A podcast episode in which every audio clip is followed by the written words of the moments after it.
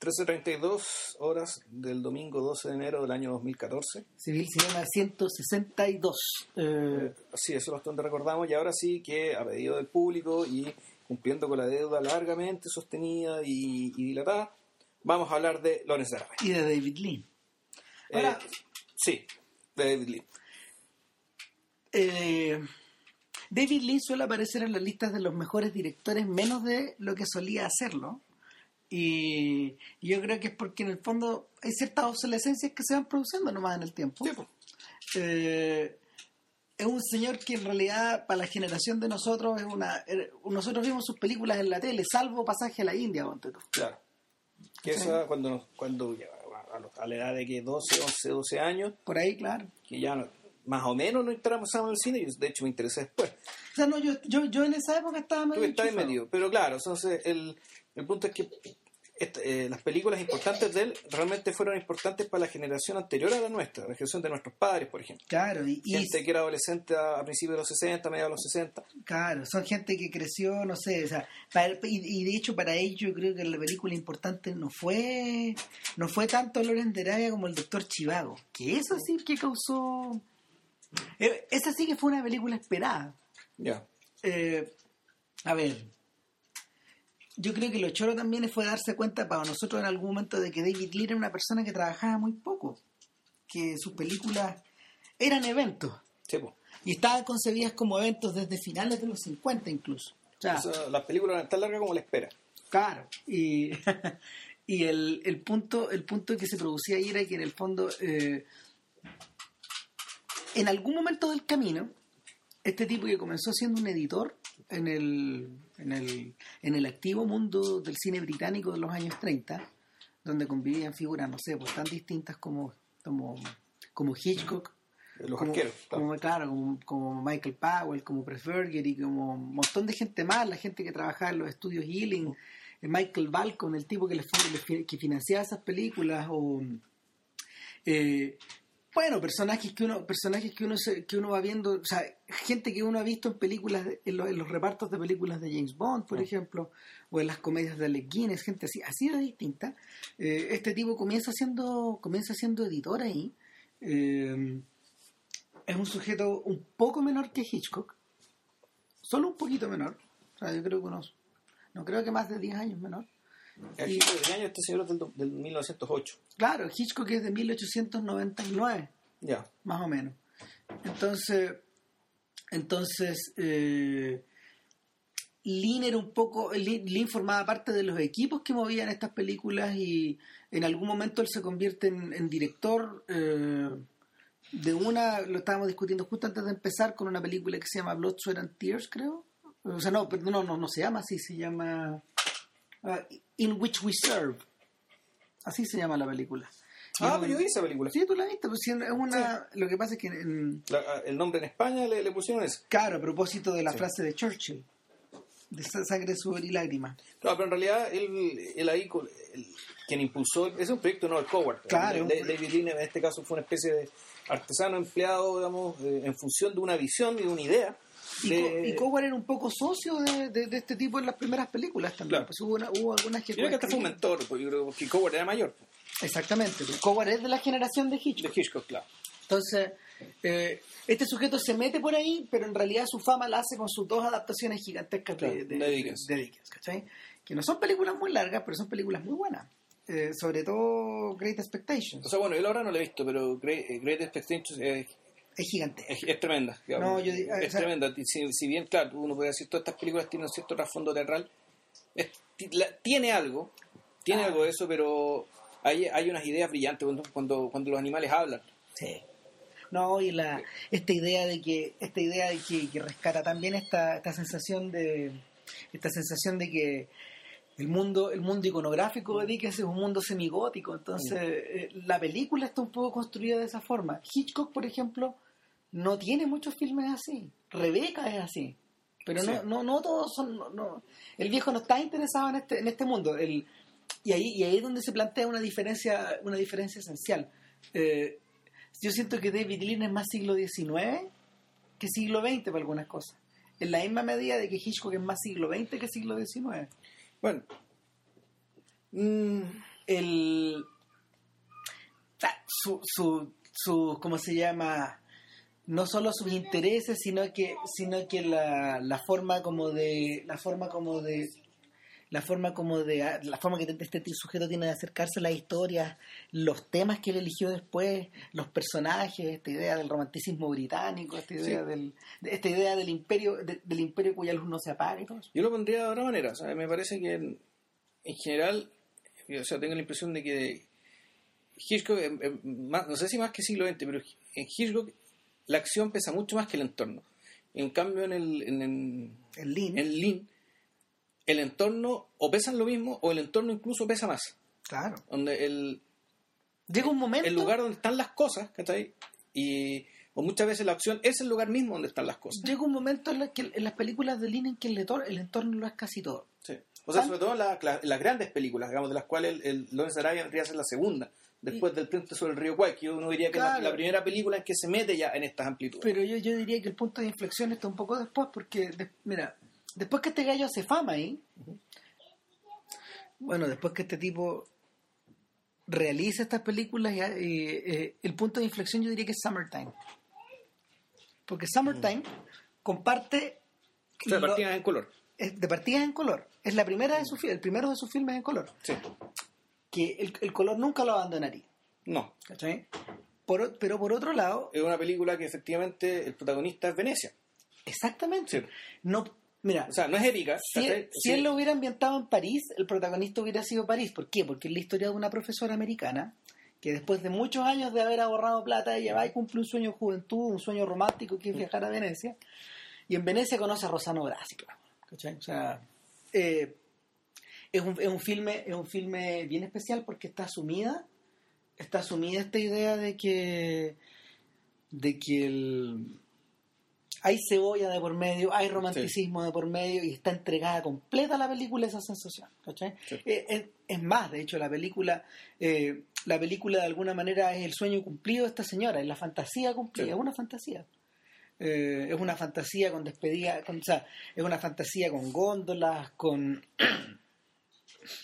¿cómo se llama? Con un, con un pequeño castillo mm. donde ella se aloja, un castillo hotel. Es una fantasía que, que, tiene un momento trágico, que tiene una despedida en que tiene una despedida en una estación de trenes, mm. ¿cachai?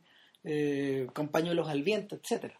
O sea, eh, en cierta medida comparte, comparte todo el provincianismo y toda la toda la estructura teatral que tenían las primeras películas, ya sean las comedias o, o los filmes serios. O los dramas, claro. Claro eh, y recupera de alguna manera el, tremendo romanticismo de otro de los grandes filmes de este tipo, que es Breve Encuentro. Claro.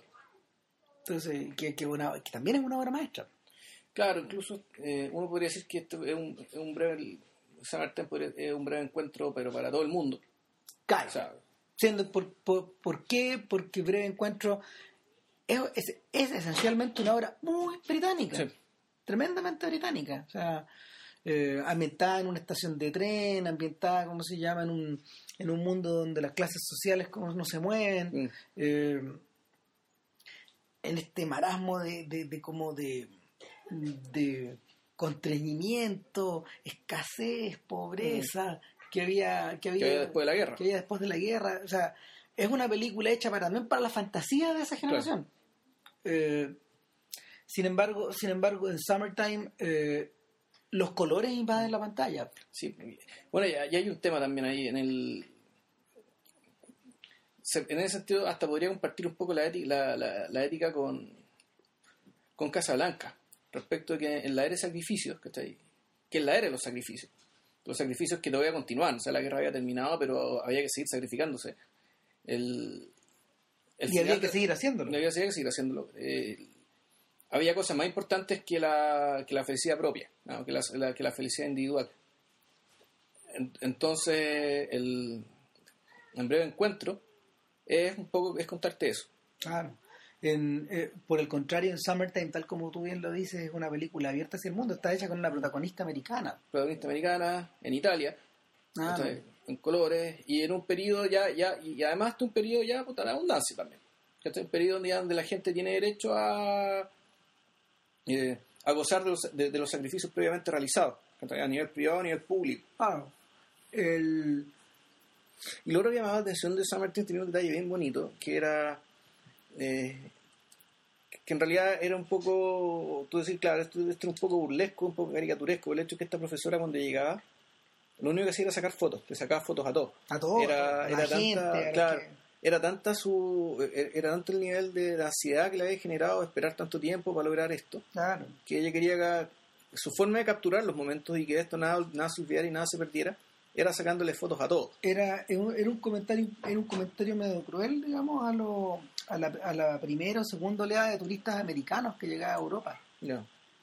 De, a diferencia, por ejemplo, de, lo- de, los, de los turistas americanos de, de, de los 20 y de, de mediados de los 30. O sea, hablamos de los Hemingway, de los Fitzgerald, que eran personajes que se iban a instalar en esas partes. Es que eso nadie no eran turistas, pues No. esa gente eso eran aventureros, sí. Claro. Y los que eran turistas era gente con realmente mucha plata. Seguí, el, Y, y la diferencia acá es que esta es una señora bien clase media. el clase media. y Claro, lo que pasa es que después de- en, en la que viene del, del, del, del- ¿cómo se llama? Del- de lo profundo del país, de hecho. Claro, o sea, en la posguerra, la, so- la sobreproducción de la guerra, digamos, que nunca, que nunca bajó, en Europa se usaba para reconstruir lo que estaba en el suelo. En cambio, en Estados Unidos se convirtió todo en, abundancia y en opulencia y se convirtió en las décadas 50, 60, que son las décadas doradas, digamos, del- de lo que se llama la civilización americana. digamos, la- la- la- unas eras de, de, una, de gran creatividad y de gran prosperidad también. En el mundo, en el, en el, el- de hecho, en la cinematografía de Lynn, si tú, si tú la pones en perspectiva, yo diría que ella es el personaje más moderno de todos.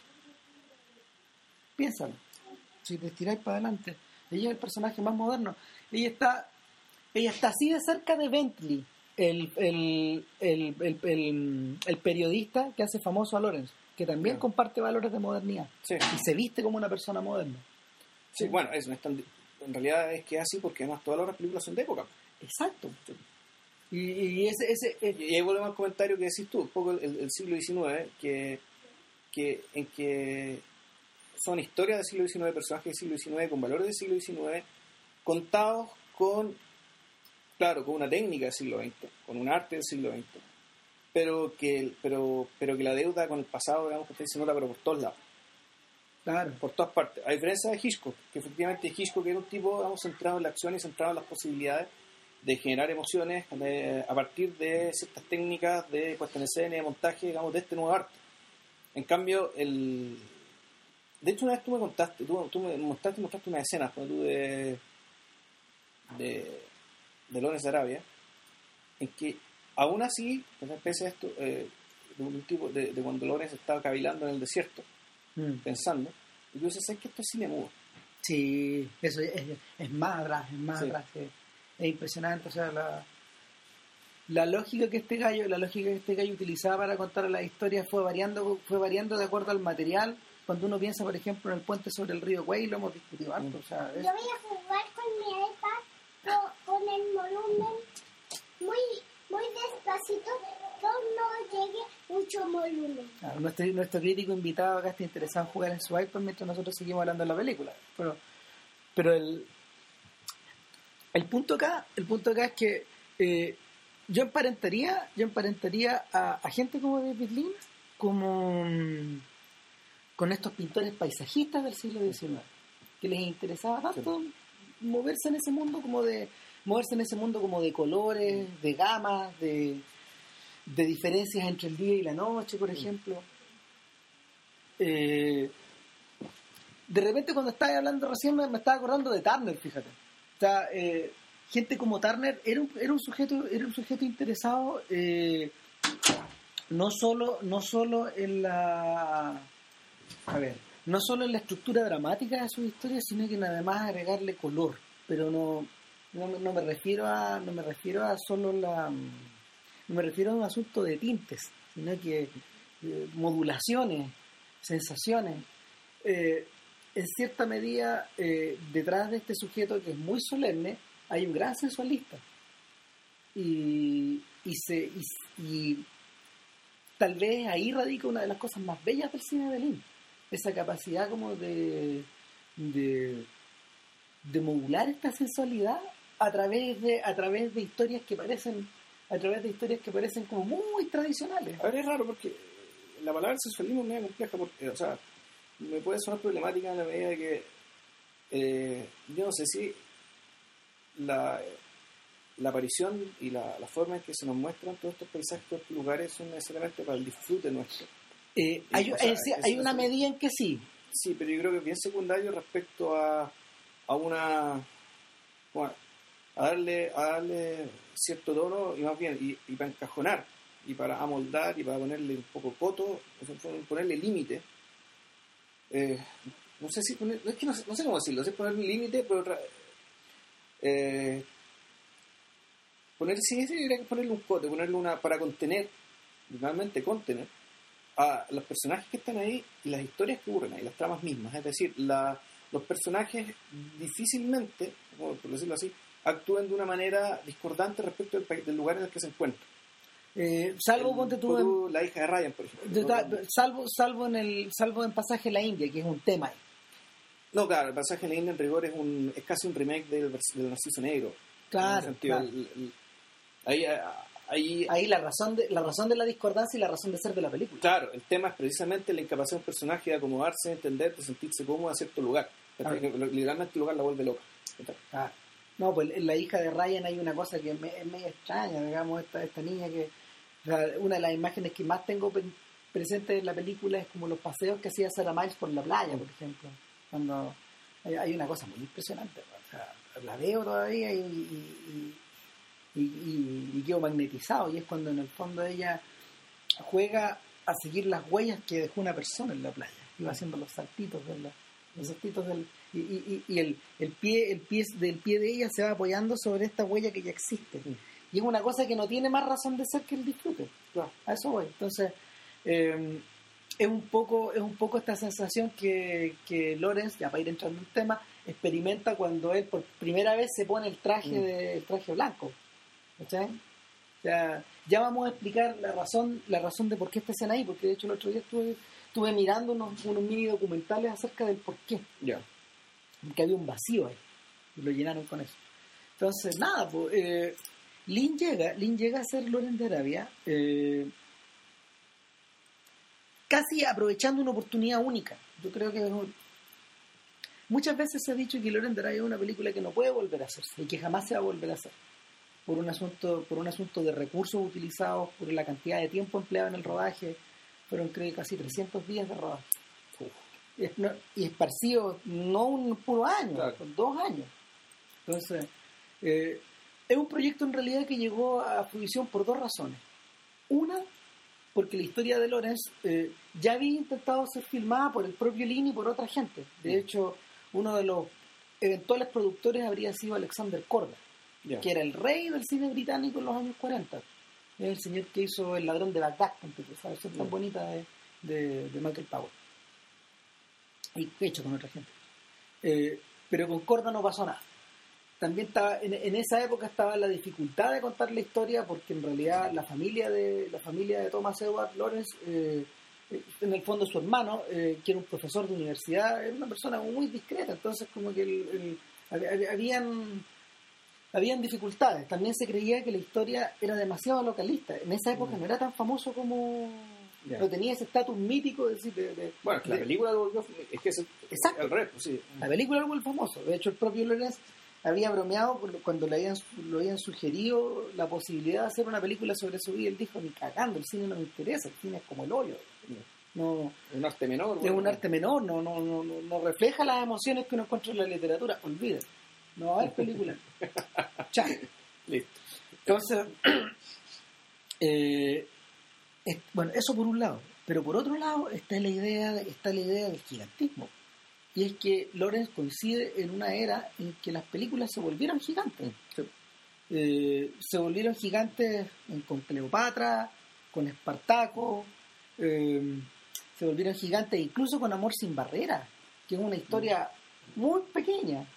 O sea, eh, la, eh, se volvieron gigantes, no sé, con My Fair Lady, con eh, la, novi- la novicia rebelde, etcétera Y era, era una de las maneras que los tipos tenían para poder contrarrestar eh, la influencia de la televisión, por ejemplo, como arte popular.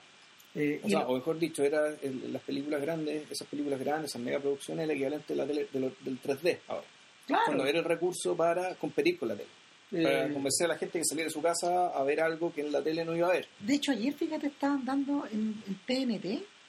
eh, em, no, perdón, no, no en TNT, en, en- ¿cómo se llama? En la ¿En TCM? en TCM, claro, estaban dando la primera de estas películas, que es El Manto Sagrado. Ya. ¿cachai? Y El Manto Sagrado es súper particular porque no solo es la primera película hecha en CinemaScope, sino que, sino que es una de las primeras películas junto con Quo Vadis que recuperaron esta idea de la esta idea del peplum romano que tenían los que tenían los italianos y, y que, y que alguna vez también se tuvo, tuvo alguna popularidad en Estados Unidos Mm. con Intolerancia, una película de la que hablamos en este podcast. Entonces, eh, O el primer Benur. o- o- Claro, claro, y, y- de hecho, eh, uno de los precedentes importantes de Lawrence de Arabia es Ben Hur. Ben Hur, la de, de la de Charlton. Heston. Y la, la misma, Los Diez Mandamientos, ¿cachai? O sea, eh, los años 50 fueron un periodo de flujo donde había mucho dinero dando vuelta para estas cosas. Me gusta dando vueltas, está la historia con la tele y... Pero fíjate, y, debe haber alguna razón por la cual, de partida, ¿por qué tanta película bíblica? O sea, en parte, en parte, eh, mira, es un poco la solución que, que- adopta Cameron cuando hace Avatar. ¿Por qué una película, eh, por qué una película eh, ecológicamente Claro. consciente en esta época mezclada con el 3D, mezclada con un planeta? ¿Cachai? Es la misma, es la misma Mm. lógica. Eh, es un poco la lógica que él mismo aplicó eh, cuando hizo Titanic, de hecho, al final del siglo. ¿cachai? También tenía un poco de eso. O sea, eh, cuando, cuando, tenés, cuando, cuando tienes que cuando tienes que hacer espectáculos tan grandes optáis por eso. Pero sin embargo, Lorenz es una excepción. Ahí. ¿Por qué? Porque en realidad Lorenz no es una saga pública. Lorenz es una saga privada. Finalmente es una historia, mientras más uno la ve, eh, en la medida que pasan los años, a uno le llama la atención la intensidad de este personaje eh, principal que está presente en casi todas las escenas, que domina, por decirlo así, la película de una forma que ninguno, salvo quizás Espartaco, pero Espartaco es más complicado, porque, Sí.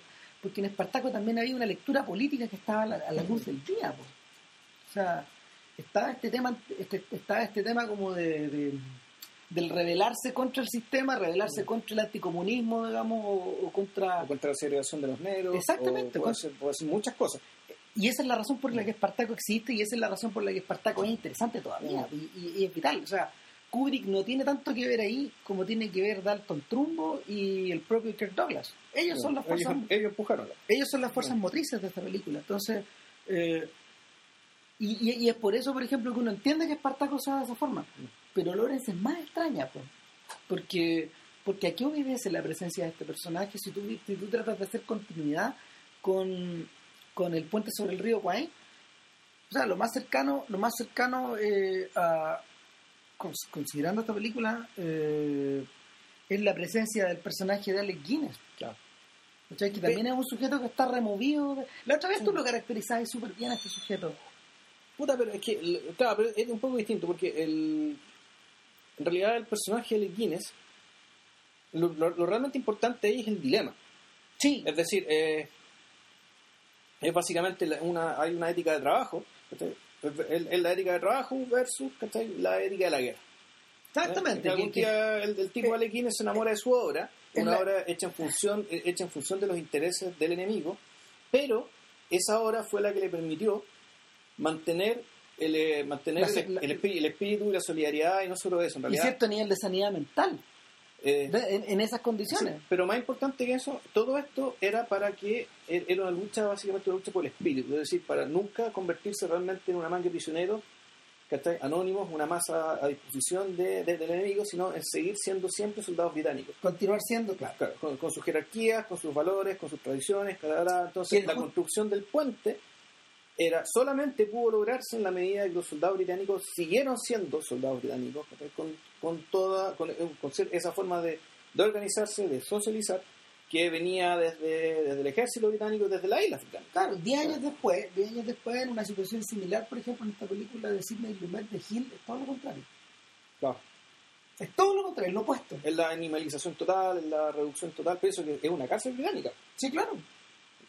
Pero pero pero, pero atiende, a- está- atiende las mismas atiende a las mismas pulsiones.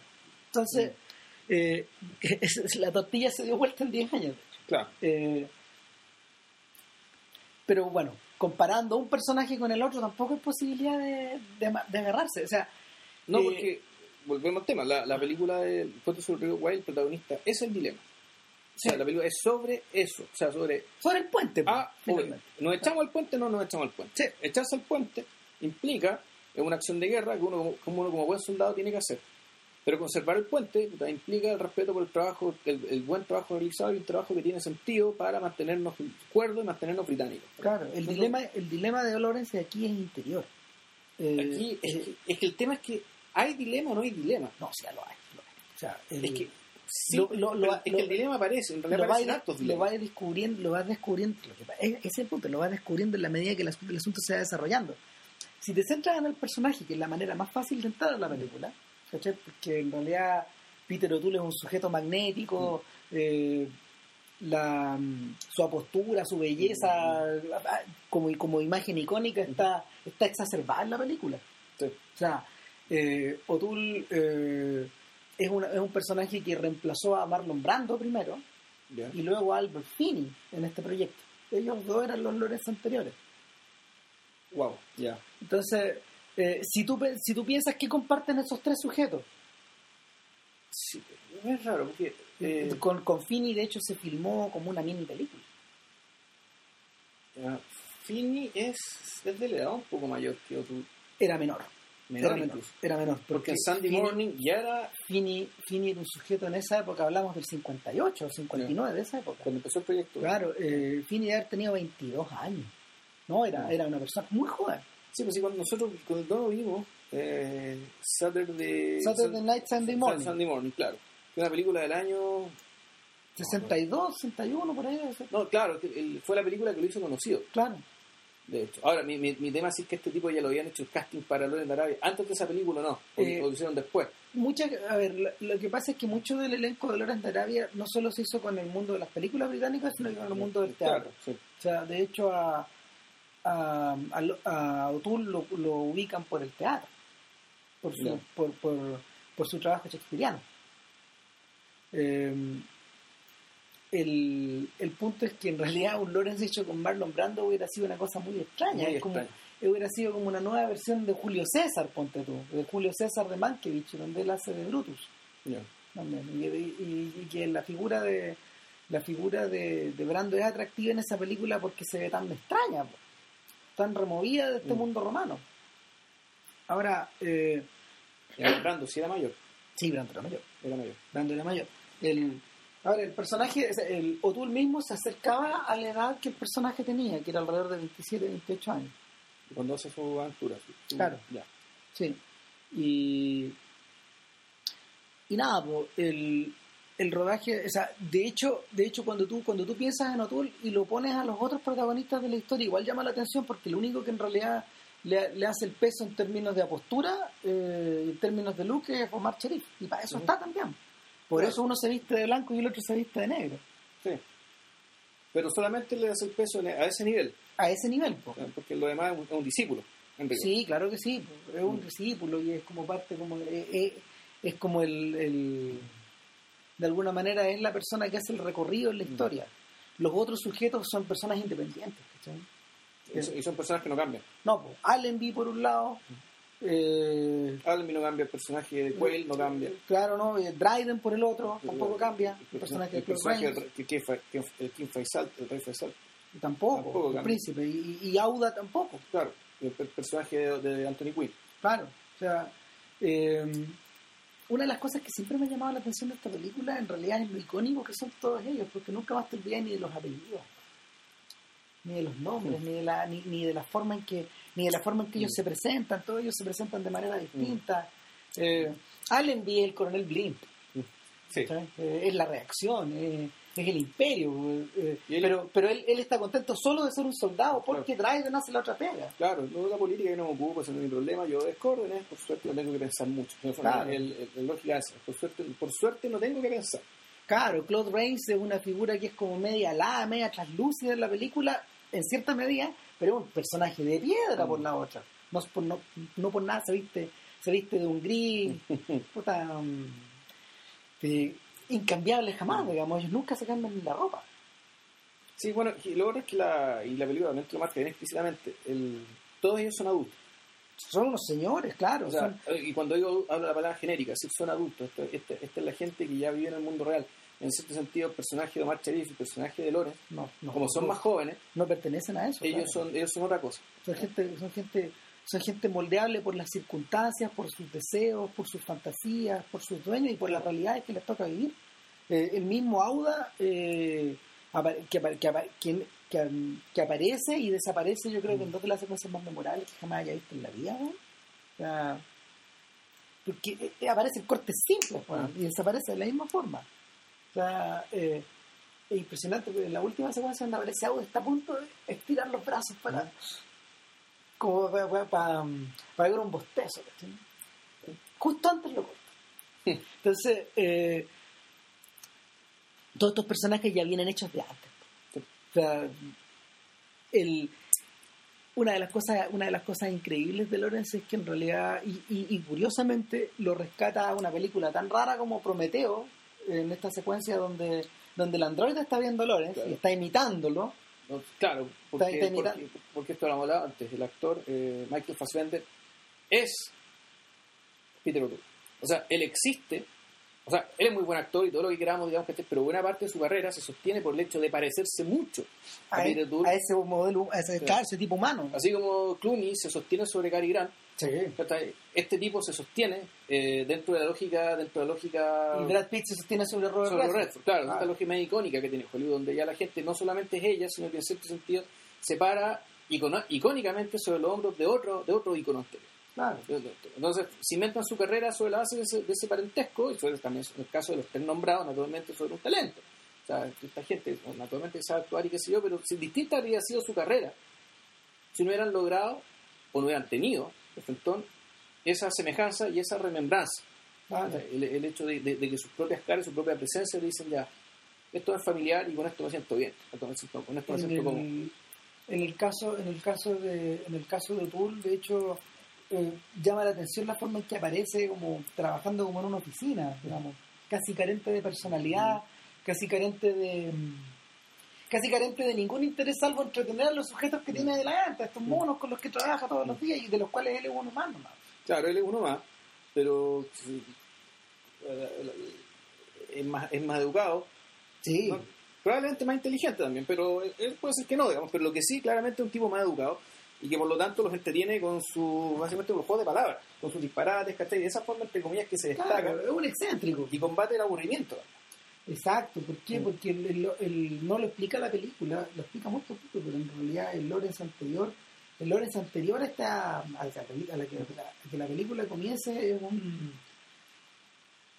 ¿cómo se llama? Por sus mismas características de excéntrico, eh, ha fracasado en un montón de cosas. O sea, trató de ser arqueólogo en algún momento, se convirtió en alguna especie como de expatriado, en, en otro. eh, la guerra lo, la guerra lo mueve a convertirse en militar, Claro. pero dentro de este dentro de este esquema de los militares este tipo no, no, no junta ni pega. Claro, eh, es algo que es un personaje que tiene muchos intereses y aparentemente ninguna pasión. Exacto. O sea, son, son muchas cosas las que le interesan, por las cuales él se interesa intelectualmente, sobre todo que quiere aprender, quiere estudiar. De hecho, en algún momento él hace la vista cuando, cuando conversa con el rey Faisal. Sí. Y bueno, ¿y usted qué? Bueno, yo soy esto, me gusta esto otro. O cuando, cuando lo están estudiando en. Están hablando de él en el Cairo, no me acuerdo en qué parte, pero que enumera todas las cosas que al tipo le interesan, las cuales sabe, claro, y un montón. El tipo es realmente un erudito en muchas cosas, pero al mismo tiempo, eh, probablemente no sea particularmente disciplinado en ninguna, ninguna realmente le apasione. Porque si no, claro, se dedicaría a eso. Claro, y, y una vez que una vez que logra zambullirse en el desierto tal como él quiere, eh, para él el desierto se convierte en una obsesión. Entonces, eh, hay gente que ha comparado este mismo nivel de obsesión con la obsesión que el propio David Lynch tenía con respecto de las películas. Eh, ¿Quién hablaba el otro día? No me acuerdo, en uno de estos documentales. Uno de los tipos decía, ¿sabes que En realidad el, problema, el problema que había con David Lynch era que era su tremenda intensidad. man. Esta gente no le gusta, a los actores no les gustaba estar, estar mucho rato cerca de este sujeto porque, porque te devoraba. po. te, te chupaba te chupaba las energías y las utilizaba de acuerdo como a su Su visión. a su visión y, y estar muy cerca del sol te quema entonces eh, una de las grandes pegas que tuvo O'Toole en, en el rodaje fue compartir muchas cosas con este sujeto y aguantar este aguantar esta tremenda presión Eh, De hecho, nunca volvieron a trabajar juntos.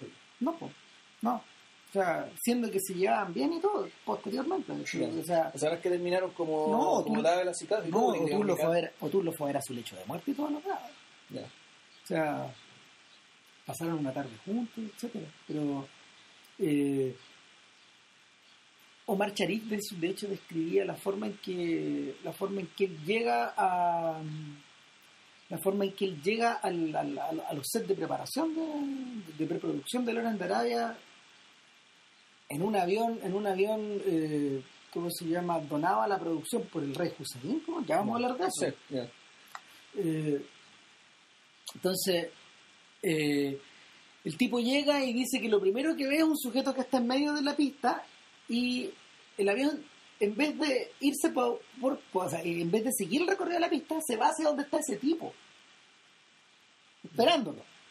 Y se para justo al frente de donde el, la- donde, donde, donde el tipo está, al- se abre la puerta y lo primero que él ve es al sujeto. O sea, eh, Lynn estaba esperando de antes que llegaran estos gallos y el avión va hacia Lynn. ¿Cachai? Es como, como, lo, como, lo, como lo que le ocurre al príncipe Faisal, ¿te acordás que en el fondo pa- para, llegar a, para, para, para llegar a la cabeza de Faisal o, o pa- o para llegar a la, a la tienda de Faisal tenéis que pasar distintas cosas, pasar los guardias, está el lector, está el lector del, está, está como se llama su, el propio lector del Corán que tiene todas las noches, está, está el hay distintas condiciones, de hecho está la máscara del propio está la máscara del propio príncipe que en realidad eh, en todo momento, en todo momento eh, te rebota su, te rebota tu propia imagen. ¿no? Con- bueno, obviamente es Alequines, que es un actor que en el fondo trabaja casi, casi como un espejo nomás, más, no hay nada detrás. Eh, que ese era su, ese era su, ese era su, su arte. No, en, en este caso era. En, en este caso, más que no haya nada detrás, él no lo puede mostrar. O sea, porque como él es un No, político y es un tipo destinado a ser rey de algo que no existe y inventarlo, él efectivamente no podía nunca mostrar eh, su verdadera cara ni decir lo que realmente pensaba, sino que, bueno, actuar de esa manera, actuar con esa cara de mimo, que hablaba, que hablaba, como también se dice, se dice de él, digamos, que es un político que habla, responde las preguntas, pero en el fondo no dice nada. Claro. De hecho, el acento se lo, se lo copió a Cherif. Ya. Entonces, claro, como tú le dijiste, se reía. Él le decía, "Eh, ¿cachaste lo que está haciendo este tipo? Está haciéndote a ti. ¿Sí? porque, era, porque era un egipcio que hablaba inglés. Claro. Y nada, pues, volviendo a la idea de Charif, Charif se baja Lin lo- y Lin lo empieza a mirar. No le dice nada, lo empieza a mirar. Y lo mira, y lo mira, y lo mira, y lo da vuelta. Llega otra persona y le dice, ¿sí tú crees que sí? Sí, puede ser. Y este bueno, este no sabiendo nada, no sabiendo para qué. Y lo... mm,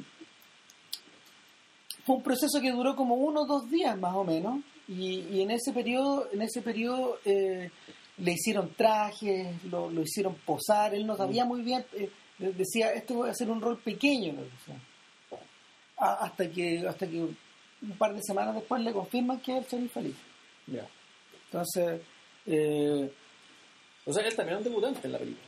él era una él era un claro él era un debutante en el mundo en el mundo en el mundo occidental porque él era una estrella una, era una pequeña estrella ya en el en, en el en el cine egipcio Ya. Y lo que- que no es poca cosa, más que más está hablando de un mercado de, en aquel entonces Egipto, es un país, de- ya un país que ahora son de 100 millones de habitantes, Ah, no. años 80.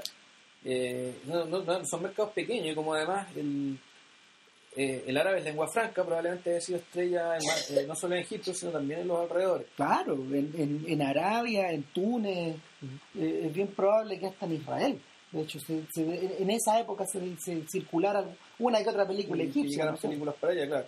Claro, entonces eh, el, el personaje el personaje se hace famoso y de hecho eh, es un buen detalle es un buen detalle que, que en el fondo eh, Lin lo haya tomado bajo su égida porque si tú, te- si, tú, si tú lo piensas el proceso que hace Omar Sharif para convertirse en el Doctor Chivago no es muy distinto al que hace al que hace eh, ¿cómo se llama? O'Toole eh, para convertirse en Logan Arabia. Chicago también es un personaje que domina toda su película. Lo domina en forma tremenda. O sea, eh, en, en esa película en realidad eh, los ojos de Cherif cumplen una función medio parecida a la que cumplen los ojos de O'Toole. Esas, esas miradas penetrantes, filmadas medio frontalmente, con una intensidad de cine mudo, de hecho. Eh, Claro, o sea, en el cine mudo los maquillaban, les ponían sombra en los ojos, ojeras, que eso para que se notaran más. Y acá también, más aquí también, acá también. O sea, de hecho, el, el maquillaje de todos los personajes principales cumple una función dramática. De hecho, eh, esa es una de las razones por las que, por ejemplo, no sé, por, eh, Allenby y Dryden parezcan tan impenetrables también. Sí, y, y- y Anthony Quinn, eh, bueno, en la cara un palo. Claro, la cagada, o sea, la- la- los tipos se reían porque, porque Anthony Quinn, de hecho, con, con su gusto por contar también historias historias como más, historias como más grandes que la vida de alguna manera él, él dijo que en realidad muchos árabes lo señalaban con la cara de, con- diciéndoles auda auda Eh, y él pidió que lo maquillaran antes de ver a Lin entonces. Lin llegó llegó disfrazado pero bueno conociendo conociendo al personaje digamos ¿Solo el griego es anterior o posterior? eh, no, es posterior es posterior eh, de hecho, fíjate, pensando en eso, me acordaba, me acordaba ayer, me acordaba viendo, viendo Auda, me acordaba am, de, del Gauguin de Set de Vivir, Ya. de Last for Life, que también es un personaje que está, está como está como creado de esa forma. Claro que la animalidad de, la animalidad de Gauguin es más tremenda que la de Auda. Sí, no, que además está, en contraste, está contrastado que está con un, con la sensibilidad total. con, con un tipo, claro, con, con la fragilidad total, con un tipo que, que siempre está a punto, al, al borde del desmoronamiento. Claro. Es una película que a lo mejor deberíamos comentar un día. O sea, algún día deberíamos hablar de Minelli. Sí. Ahí, ahí tenemos que elegir Ah, qué. con qué Que también es muy buena, esta es muy interesante, esta la, la de los monstruos, ¿no? Claro. Pero retornando a Lorenz, eh, una de las una de las cosas que más me llama la atención de la película en relación, volviendo, volviendo a esta idea de los personajes, es que sí parecen personajes de novela. Sí. Yo creo que Lorenz le debe en ese sentido más a la literatura que al cine. Al cine le debe por toda su, por toda la presentación gráfica de la película, por toda esta obsesión que, como bien decías tú, que Lin tiene con los parajes, ¿cachai? Pero, pero la mm, el aspecto literario que tiene la película y que, que es bien manifiesto en el guion de Robert Bolt, que de hecho no fue la primera persona que escribió el guion. Eh, el guion de Lorenz pasó por diversas etapas y la de Bolt es la última. De hecho, hubo unos tremendos problemas porque Walter entre, medio cae en la cárcel, ¿cachai?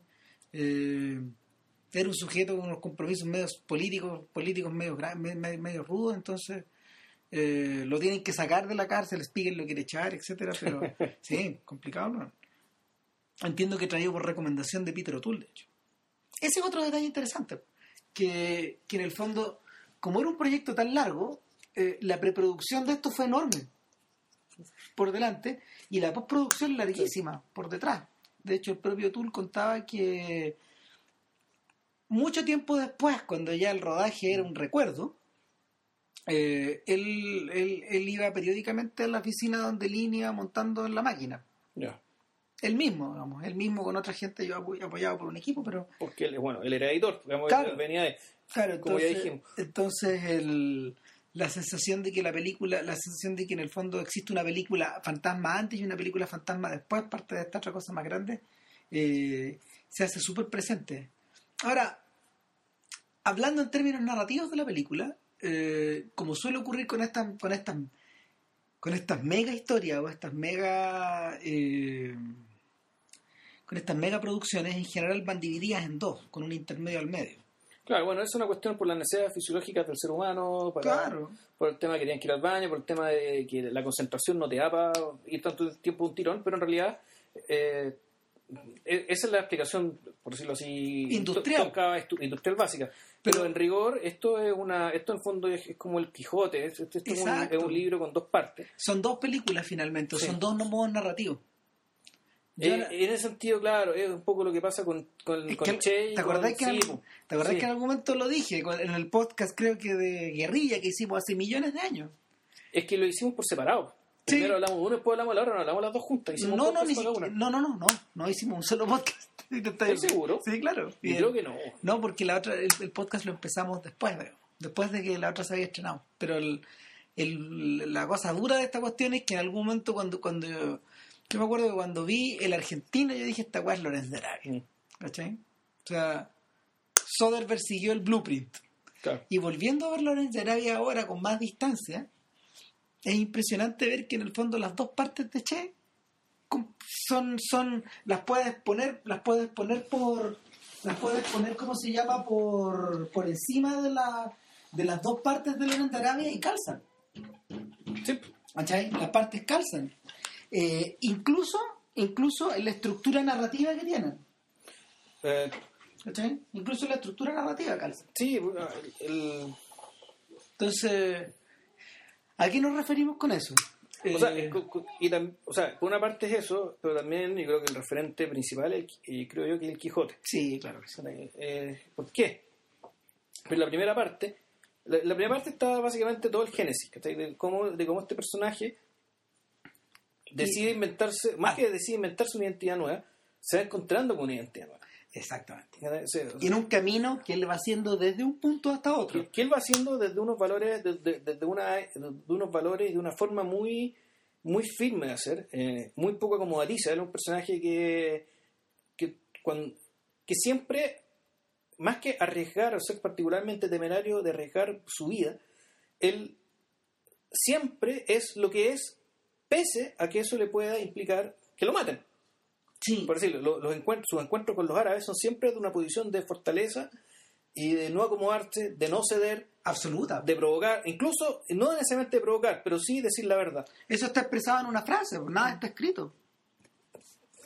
Tal cual, cara, cara. Eso, no, el- está, expresado de una, está expresado de una forma voluntariosa que a veces implica el llevar la contraria o a veces implica plegarse a una mm, a una suerte como de concepción mayor que, que, que, que no está que no está supeditada por su pertenencia al imperio por ejemplo o por su pertenencia a una clase social en este caso hay que, es interesante mencionarlo porque porque Thomas Edward Lawrence era hijo de un lord pero era el hijo ilegítimo de un Eh, lord Claro. de, de Mr. Chapman, de Lord Chapman, eh, y en tercer lugar por una por una autoconciencia de una posición histórica que él está que él está de de- que- él del cual del cual él, eh, a ver, en el cual se encuentra y de la cual profita eh, Lorenz de hecho esto- el, el trayecto de Lorenz está explicitado hasta físicamente porque es un camino de A a B Sí. tal como le ocurre al Che. ¿Cachai? Que un camino, el Che hace un camino de México hacia, eh, hacia La Habana. Primero se la de cochino. Bueno, el Che ni siquiera llega a La Habana, va No. camino a La Habana. Camino a La Habana. Eh, Santa Marta, ¿dónde era que fue? que fue? Por ahí. Claro, Eh, la mitad de la carretera lo dejamos. Lo, lo dejamos camino hacia su mito. claro. O sea, y de hecho, lo- la brillantez de, y, y lo que agrega, lo que agrega Che a la historia, al, al planteamiento de historias de este tipo es que eh, su- la etapa del triunfo mayor, digamos, de la consolidación de su, de su influencia en el régimen, no está narrada. El régimen no, pero sí está, sí, pero sí está contado del discurso en la ONU. Claro, Que, uno podría decir que es cuando se convierte en una figura mundial. claro.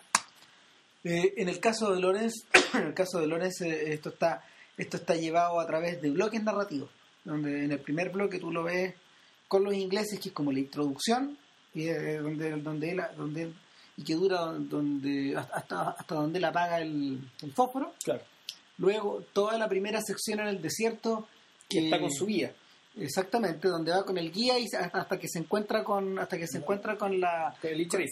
claro y con, y con las chopas de Faisal, digamos, que la, la aparición de Sharif es el momento de el punto de inflexión Claro. de la primera parte y, y, y el punto el, el primer punto de inflexión de la película y luego luego la, la expedición rumbo a Aqaba por el Nefud por Claro. el desierto ¿cachai? que que finalmente eh, así como que es el equivalente de la larga marcha de Mao, más o menos, ¿no? Claro, una y- cosa que era, se consideraba imposible, que le decían, más allá está el desierto, imagínate, en el medio de Arabia, ¿cachai? Entonces decía, bueno, más allá está el desierto, imagínate lo que era esa cuestión. No, y, y el, el- el gran momento épico de la película es ese. Y es curioso, porque no es un momento... eh, al- a ver, el gran momento épico de una película como Ben Hur es la carrera. Es decir, es una escena de acción, es una escena física, es una escena de gran complejidad técnica, de hecho, y, y- y basada, basada como en la, en la adrenalina que se libera. Eh, el gran momento épico de Cleopatra es la entrada de Cleopatra en A Roma, Roma, claro. que dura muchísimo tiempo, muchísimo rato. Y también es un momento, también es, un- también es acción, también es un momento donde en el fondo se cruzan muchas cosas, es un momento de gran nivel de producción. Claro. Volvemos a la misma idea. Claro, pero no hay adrenalina, ahí lo que hay es otra cosa. Es, el- es un tema de un espectáculo público, Claro, un eh, encuentro de dos mundos. En el fondo, es, es- es la aparición del exotismo, ¿cachai? En medio de la. eh, es, una, es una apoteosis, es una apoteosis cier- personal de ella. hay cierto nivel de exhibicionismo también. Ahí, ahí estamos, eh, es el momento, por ejemplo, en que una mujer muestra sus joyas en un baile, equivale a eso. ¿cachai? Es el momento donde Darryl Zanuck dice, en esto nos gastamos la plata. po", Claro. Esto es lo que la gente viene a ver. Claro. Ahora, el gran momento eh, culmine de eh, los 10 mandamientos, todos sabemos cuál es, po, cuando se abre el weón. Claro, obvio. Es decir, un gran efecto especial. Eh, ¿Para qué hablar de- del punto culmine de Titanic? Sí. Ahora, lo Es interesante... que era un punto, la mitad- casi la mitad de la película. digamos. Exacto. Sí. Pero una gran larga culminación, si dura como una hora diez. según yo. No es exactamente tiempo real, porque la duración No. duró un poco más. Claro, pero más o menos parecida Anda por ahí. idea. Ahora, eh, lo interesante del cruce del Nefud es que es una aventura interior. O sea, y es por eso, es por eso que probablemente eh, Claro, que te das cuenta que gusta tanto y, y y- el momento épico, realmente el momento épico, o la prueba a la que Loren se autosomete, claro, es cuando tiene que volver atrás y rescatar a un amigo, o un, a un árabe con el que tiene algún tipo de vínculo. exactamente, un tipo que ha cruzado con él veintitantos días el. Y no es cualquier persona ya, pero para los árabes es cualquier persona. Y esa es la diferencia. O sea, eh, entonces la, la presencia de todos esos elementos que dan vuelta y además que si tú si tú aíslas el bloque está construido como una película también está construido con una presentación con un desarrollo con un clímax con un final ¿cachai? entonces eh, es una película dentro de la otra finalmente Eh, a tal nivel que todo lo que sucede después en la segunda el- el- el- lo que sucede después de, de este punto culmina en la primera parte eh, casi viene por añadidura, es decir, la toma de Acaba es muy breve, Es muy breve y es como una... Te, te la muestran como si en fuera... un continuo. como- un continuo y es como si llegara uno, como si llegara una oleada del mar, pero desde el desierto. Claro. Y donde la oleada del mar, ¿cachai? Puta, son estos soldados, son estos beduinos zarapastrosos, ¿cachai? Que hacen bolsa a un ejército moderno, que era el ejército turco, que era un ejército más o menos moderno, con armamento moderno, con uniformes modernos. ¿cachai? Con un uniforme que un ejército que era comparable, más o menos comparable con el ejército de, los, de, los, de los países importantes de aquel entonces. Y, ya, y esto, bueno, básicamente fue una fue una maniobra genial de Lawrence, ¿cachai? que se le ocurre forzar la, forzar la máquina y atacar por donde nadie lo esperaba, cruzando un desierto donde no hay agua, no hay nada. Acá estuve mirando, esto, esto queda en el norte de la península arábica. Ujú. ¿cachai? Eh, acá actualmente es territorio jordano, de hecho es, es el puerto jordano que, hay, que llega al Mar Rojo. Es de donde es de donde antiguamente zarpabas tú hacia Arabia Saudita, Claro. de hecho. Antiguamente se O sea, en vez de cruzar el desierto, te por mar. Claro, Claro. es decir, por ejemplo, lo, en el siglo XX, en el siglo XX la, la gran cantidad de inmigración de Egipto, por ejemplo, que iba a trabajar a Arabia Saudita, lo hacía desde esos puertos. así, Claro. ¿cachai? Y tradicionalmente es un puerto muy pobre también, o sea, eso está cerca de Dubái también. No, no, no. es no. al frente, ¿no? No, no, no. No, eh, acá va, puta, tú cachai que la, acá- el, el Mar Rojo termina, termina hacia arriba, hacia el norte, con dos, con dos orejas de conejo. En, un- en la oreja de conejo occidental es el canal de Suez. sí, ¿cachai? Y en la, en la oreja de conejo oriental tenéis por lo menos dos puertos importantes. Y, y entre medio de la oreja de conejo está la península del Sinai. ¿cachai? Entonces, en el, en el norte, en el norte de la oreja de conejo, está el puerto israelí de, de. ¿cachai? Y un poquito más abajo, está, y un poquito más abajo, por, la, por, el, por el lado oriental, digamos, de esta oreja de conejo, ahí está acá. Después, y eso es territorio jordano, y ahí empieza Arabia Saudita para abajo. Y el Yemen, está, no, está más al sur, pues Yemen y Dubái, todas esas cuestiones que están, están o en, el, en el sur de la península. el punto al llegada. Entonces, claro, tienen que, en vez de atravesar el desierto, pues van por barco. En Claro. de hacer Nefut, se iban por barco para llegar al sur. Ahora, el, el- la, la importancia estratégica de Acaba, que era un, un villorrio, Claro. era que era la puerta para llegar a Damasco, a la larga. Exacto. Eh, en la continuando con esta línea de comparación, en Che llega un periodo en que hacen una guerra de guerrillas adentro Sí. de la selva. ¿sí? Y esta guerra de guerrillas de alguna manera se empieza a explicitar en la primera parte de Lorenz, pero se ejecuta, se ejecuta en la segunda en realidad. Sí. Eh, la segunda parte de Lorenz, el remate después de la invasión de Acaba es el regreso, a- el regreso de la eh, Sí. hacia sus cuarteles. No, y hay que decir que eh, efectivamente el viaje interior de Lorenz, o sea, el- su proceso de, de, de transformación, fascinado él, primero fascinado por el desierto, segundo, fascinado y asqueado al mismo tiempo por los árabes con los cuales está, a los cuales quiere parecerse, pero no tanto, no Ah. del todo, no se puede asimilar completamente porque naturalmente él es un inglés, esto es una cuestión que tiene límites, pero su asimilación llega al punto en que en algún momento, claro, él ya no empieza a pensar por el bien del imperio británico al cual sirve, sino que él básicamente se hace cargo, él se inventa una utopía que ni siquiera los árabes tienen. O sea, de, de alguna manera es cuando eso eso eso comienza eso comienza en el otro de los momentos importantes de la película, que es la que es la, que la reunión con Faisal. El rey Faisal en, en La el tienda. campamento, claro. Ahora, es tan interesante, es tan interesante la manera en que está planteada eso, es que es como una es como una especie de consejo, de, de pequeño consejo que que mm, se puede oponer, por ejemplo, en los momentos en que Lawrence está con Allenby, y está con está con ¿cómo se llama? Con Brighton, con llama. Brighton y está con con ¿cómo se- Br- con. Dryden, Claro. con ¿cachai? O sea, también y con el mismo Faisal en algunas ocasiones. Entonces, eh, es, es interesante porque además, eh, ¿te acordáis que la a mí siempre me ha impresionado que la tienda cruje? Y Mm. cruje como si estuviéramos en un barco. ¿cachai? Es como que en el fondo estamos acunados por esta... Estamos acunados al interior de esta tierra mientras el desierto se mueve, ¿cachai? Este mar, este mar, este mar que El parece mar quieto, arena, claro, este mar de arena, claro. Donde este, este tipo le dice, bueno, los Bedu se pueden mover donde quieren, atacan Claro. donde quieren, van a la velocidad que ellos quieren. Y sin embargo, ahí mismo eh, Faisal le dice, bueno, ¿acaso usted es otro de estos ingleses amantes del desierto? Y le, le tira un par de nombres. Eh, porque, porque le dice, en realidad, a ninguno de nosotros nos gusta el desierto. Lo, cambi- lo cambiaríamos por cualquier cosa. El desierto, es, el desierto son nuestras condiciones dadas. Finalmente, si usted, usted está llegando acá porque está huyendo de algo, está huyendo de un desierto y una adaptación. Eh, y una cosa que no se menciona en la película, pero que sí está presente en las biografías de Lorenzo, es que eh, poco antes de que la historia, su historia en Arabia comience, eh, el hermano de Lorenzo había muerto en la guerra. Y, y en ese periodo también había muerto Lord Chapman. Entonces, Lorenz era una persona que había sido sometida a una presión emocional muy grande por un lado, y que por otro lado se hallaba de alguna manera huérfano, un poco huérfano en este mundo, y, y la, la- eh, eso hace más lógico aún su idea de su, su intento de asimilación. O sea, más que yo en realidad, más que por el lado de la asimilación, yo creo que la, orfandad, eh, eh, esa orfandad podría explicar un poco la, cierta la irresponsabilidad con la que actúa. Claro. El hecho de, o mejor dicho, un, un actuar que solo responde a sí mismo, que no responde a nadie más. Que no.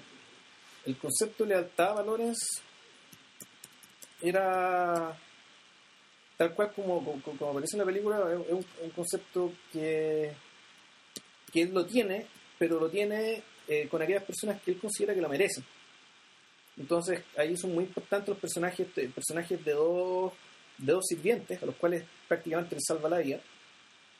Eh, Son sus lazarillos. son lazarillos. Y Son los personajes pícaros de la obra también. Claro, y otra cosa que, eh, y también, un poco también la, la razón con el personaje hasta que salva el desierto y después que el cual, el cual tiene que matar. Y en cierto sentido, Lones aprende, Lo- Lones aprende y vive en carne propia esto que te dicen que el desierto da, el desierto te quita.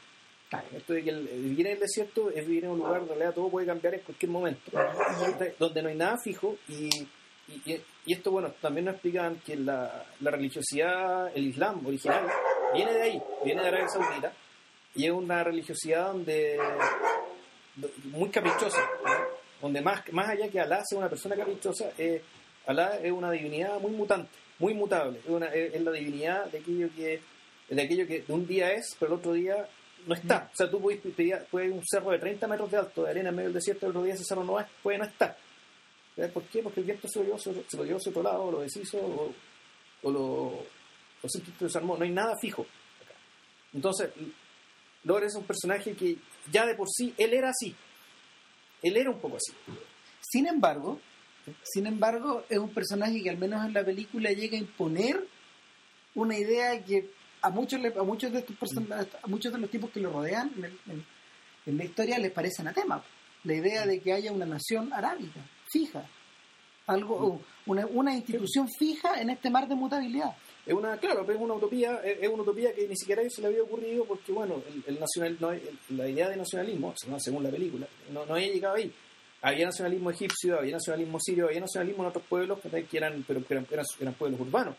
Los árabes, o sea, estos, estos árabes que eran nómades, beduinos, y en algunos momentos dicen, yo conozco a los corichitas, conozco a los Elisalem, eh, conozco a los no sé cuántitos, pero a los árabes no los a conozco. los Hashimi, a los Claro. El, el otro detalle, el otro detalle, y es por eso que la figura de la figura del sheriff Ali es tan importante en esta historia, es que considera de dónde sale, primero. ¿Perdón? Consideremos de dónde sale. De hecho, Sí. el sheriff Ali sale desde un espejismo. Que es una de las grandes escenas de aparición de la historia del cine también. Porque, porque la cámara de la cámara de, ¿cómo se llama? de, de Lynn y de, y de Freddy de Freddy Young, que es su director de fotos, capta un espejismo que, que- Sí. porque viene saliendo como de, de un marasmo, de una nube, de, desde el agua y es una sombra negra que viene agrandándose desde a poco y que se acerca y se acerca y se acerca y bueno, entre medio cortan, digamos, pero la, la llegada del tipo fue filmada de una. Eh, y es un tipo que aparece de la nada, que parece no tener historia, que parece no tener ninguna... Entra asesinando a alguien, Claro. o sea, parece no tener ninguna piedad. eh, el, el, proviene como desde, desde un atavismo bien profundo. Y, y sin embargo, eh, él es la persona que se va civilizando en esta historia. O sea, te comías civilizando, en realidad lo que, lo que claro, O sea, si, eh, se va civilizando en la medida de que incluso termina con la idea de ser un político. ¿Qué más, qué más, qué más corrupto y civilizado? ¿Qué O sea, lo, lo que es, claro, lo que termina haciendo es entender que ser un político, ser político, eh, El sheriff Ali pro- progresa desde la Edad Media claro. hasta el siglo XX en este, en este lapso como de tres horas. O sea, él, él cambia su concepción desde la concepción tribal, la concepción de Estado-Nación, y él dice, ya quiero ser político, Ah, ¿qué, qué, qué es quiero ser político? Quiero ser dirigente de un Estado nacional. Él Claro. no lo dice de esa manera, pero en realidad eso es lo que quiere ser. Finalmente, finalmente eh, es su la tremenda lealtad, la tremenda lealtad que tiene para con para- la, la tremenda lealtad que tiene para con Faisal termina siendo para él un instrumento para poder llegar a esta otra fase. Mm, claro. Eh, sin embargo, como buen personaje de Lynn está cruzado por está cruzado por diversas por diversas tensiones trágicas, porque de hecho en, una- en esta película donde no hay mujeres, eh, donde las mujeres son vistas, donde las mujeres, ponte tú le ves las manos al principio llenas de joyas ocultas dentro de unas tiendas, o, o luego tú las ves en un plano muy abierto haciendo este sonido gutural que Sí. hacen con las gargantas a la despedida de los guerrilleros, ¿cachai? Estas mujeres son decoraciones. No necesariamente. Las mujeres son lo que no está. Las mujeres, es lo, la mujer es lo que está detrás de la pared, lo que está detrás de la tienda. La mujer es la Arabia secreta. La mujer es, la, es lo que tú no tocáis. En el fondo es la... La mujer, eh, la mujer en, este- en último término, y de hecho la- el único momento en que se ven los rostros de las mujeres es cuando es, eh, es en la segunda parte, una, eh, son rostros muertos de mujeres que están después de una masacre. ¿no? Claro, dicen a los turcos en un pueblo. Claro, y de hecho eh, es la violación de lo más sagrado. Y era una de las razones por las que estos tipos eh, presionan a, a Lorenz para masacrarlo. Vamos a cerrar la columna turco en vez de llegar a Damasco, o sea, pierden un día. Claro, entonces eh, la, la, la- la ausencia de las mujeres en Lorenz eh, es distinta, es revisto, por ejemplo, un tono distinto de la ausencia de las mujeres en Master and Commander. ¿Cachai? La ausencia de las mujeres en Master and Commander es una situación circunstancial y de hecho tú sabes que están porque en el fondo estos tipos estos tipos hacen sus visitas conyugales más o menos cuando se bajan en las islas, ¿cachai? Eh, ahí, ahí van a, ahí se, se no sé, pues, ahí se, se acuestan con la mujer de turno, le pagan, ¿cachai? O, o, o van a alguna mujer que tienen guardada por ahí, etcétera. Pero, pero en este otro caso, en este otro caso la, la ausencia, esta ausencia está dada como casi reviste cierto nivel de misticismo en alguna, en, en en algunos casos. Eh, otra ausencia en las películas de otra ausencia notoria en la, en la película de en la película misma es la ausencia de los viejos. Los personajes mayores en, esta historia en Lorenz son eh, o sea la gente realmente mayor son occidentales. Los mayores en esta historia yo, yo me recuerdo el lector del Corán nomás. Eh, y pienso en el padre de Faisal que nunca aparece Nunca se ve. no, nunca, pare- nunca, nunca se ve, digamos. El hijo es el que está, el hijo es el que está, ¿cómo se llama?, moviendo los hilos y aspirando a ser rey sabiendo que va a hacerlo. Ahora, volviendo al Sheriff Ali, eh, en esta historia donde no existen mujeres, la historia de amor o la historia de la historia afectiva en la película es la que se dan tres mil horas. Dice que, es que O sea, es tan, pero es, es tan, es tan intensa esa cuestión que de hecho eh, el ¿cómo se llama? la las oposiciones, las oposiciones de, de carácter que tienen los dos y los choques son, son, son, son profundos. son puta, es raro porque es pero es que es, es raro porque a mí, a mí me parece y que, que el más afín a la homosexualidad que lo, el, el Lorenz, el Lorenz auténtico sí era homosexual Sí, claro que sí. pues. O sea, Pero- en realidad, en- en- sí, pero no. Porque recuerda que esto es, es gente que viene de una cultura, en una Sí. cultura donde en el fondo eh, la homosexualidad formaba parte, formaba parte de una etapa de tu, de tu vida universitaria. ¿Cachai? O sea, estaba presente ahí. Y, y es eh, un, un- personaje, por ejemplo, como Noel Coward, eh, que, era, que, era, que era gay, eh, que no era bisexual, sino que era gay, ¿cachai? Formaba parte también de ese mundo. Sí. De- de- el- pero, pero alguien como E.M. Forster, que lo era y no lo era, ¿cachai? O- Que, era, o- que era bisexual, los cinco de Cambridge que ya habían explotado para esa época claro. O, o, por ejemplo, piensa, piensa, piensa en, no sé, yo pienso en Civil Connolly, por ejemplo, Claro. también pero mi punto es que la Si no, no, no, es que no hay un componente sexual acá. o sea con él no con Sharif no pero yo creo que los otros dos cabros sí Es que está puesto, ellos están puestos ellos para están puestos para eso ellos están puestos para ellos eso. están claro. puestos para eso o sea primero para que el desierto te da el desierto te quita pero Sí. donde el ahí este era un afecto más parecido al que podía tener alguien con un amante, un- mi- mitad amante, mitad hijos, ¿cachai? Era, era como raro. Era- era- la relación con estos cabros era un poco eso. Con Sharif, no así que era un esposo, No, era, no, no. o sea, era, era al mismo tiempo un igual y, era- y también un discípulo. es, una decir, histo- es una historia de permanente tensión. Si el, el problema aquí es que en el fondo. en realidad eh, es un Quijote Sancho. ¿Por qué? Sí. Porque llega un momento en que eh, el, el personaje Sharif hace carne de una manera más fiel que Lorenz de la propia ideología inventada por Lorenz y, este, y termina siendo una especie de alter ego que termina empujando a Lorenz cuando Lorenz flaquea. Claro.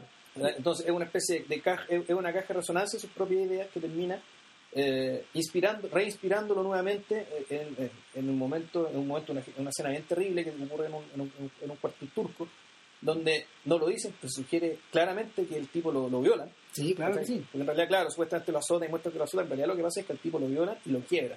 Esta es una de las, esa es una de las secuencias de, de hecho que, que se cortaron en parte por razones de, en parte por razones de, mm, de duración, pero también por razones de contenido. O sea, claramente hay un intento de, de o sea, claramente hay una circunstancia de abuso por parte de José Ferrer. Claro, el personaje, que José Ferrer. sexualmente atraído te lo dicen explícitamente, que está clarísimo. No, pues le- él le dice, en este pueblo de mierda, que, me, que he pasado tanto tiempo, hay tan pocas cosas que me entusiasman. Claro. ¿Cachai?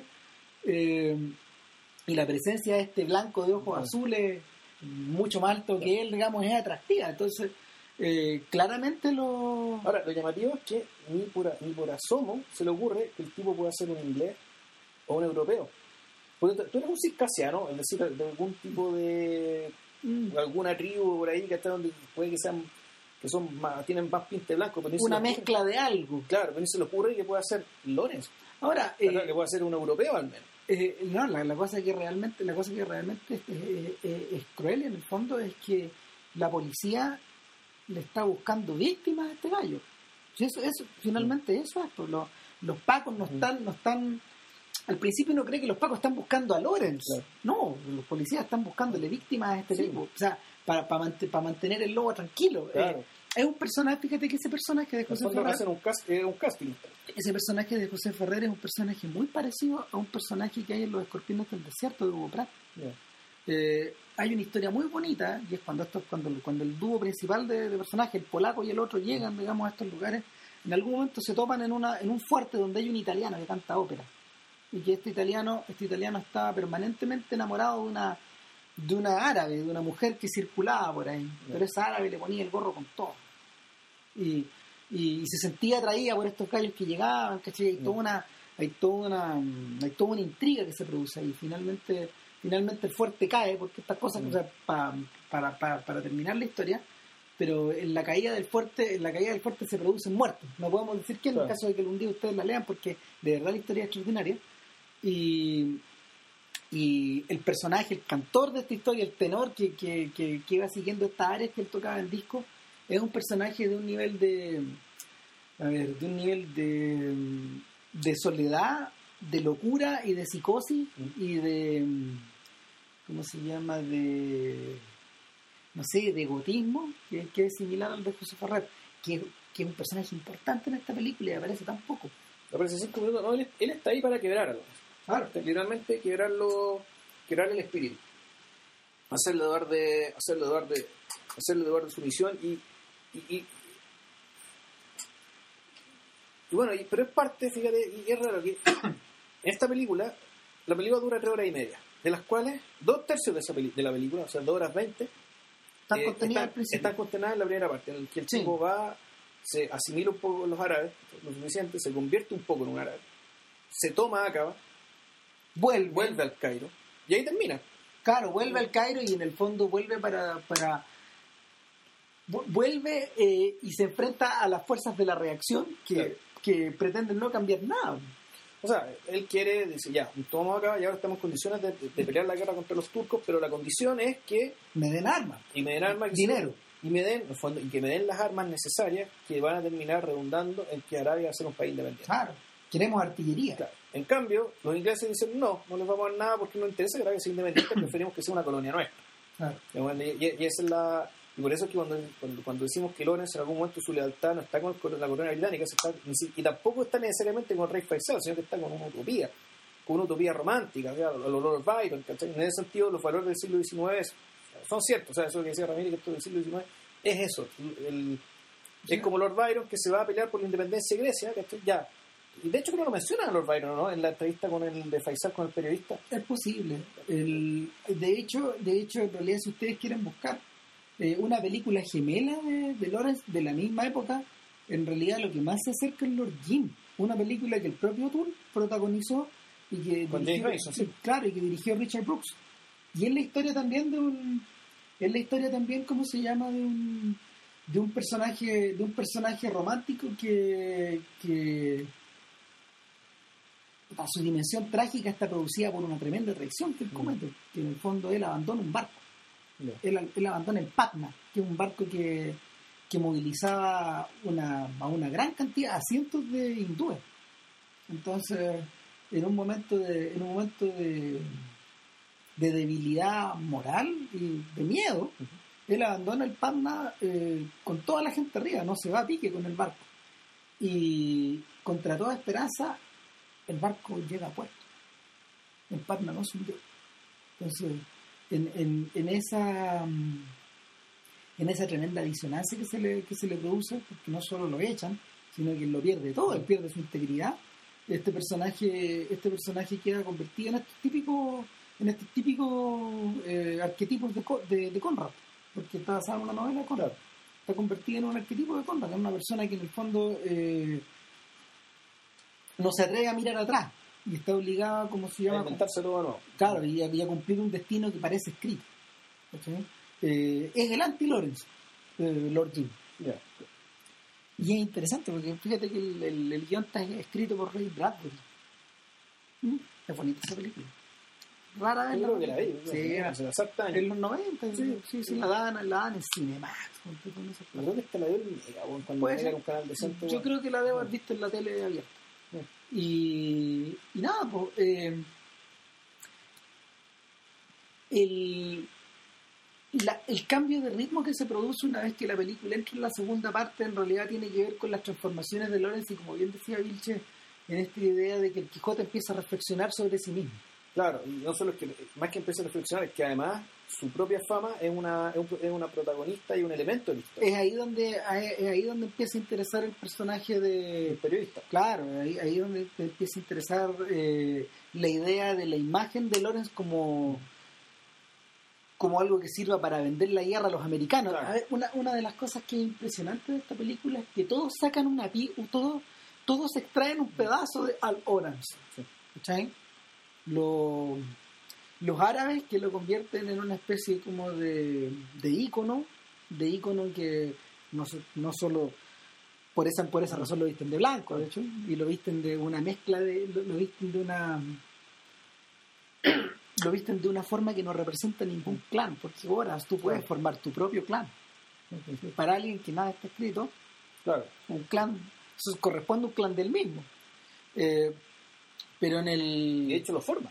Claro lo forma finalmente ahora en el, en No el- te dicen cómo, se encuentra un momento en que tú decís, los otros clanes, los otros clanes lo empiezan a abandonar a la medida que agarra su botín, pero porque todos se van antes de la llegada del invierno claro, y se van y se refugian con todo lo pillado, en fondo son como los animales en- las- que, que van y acumulan recursos para la hibernación.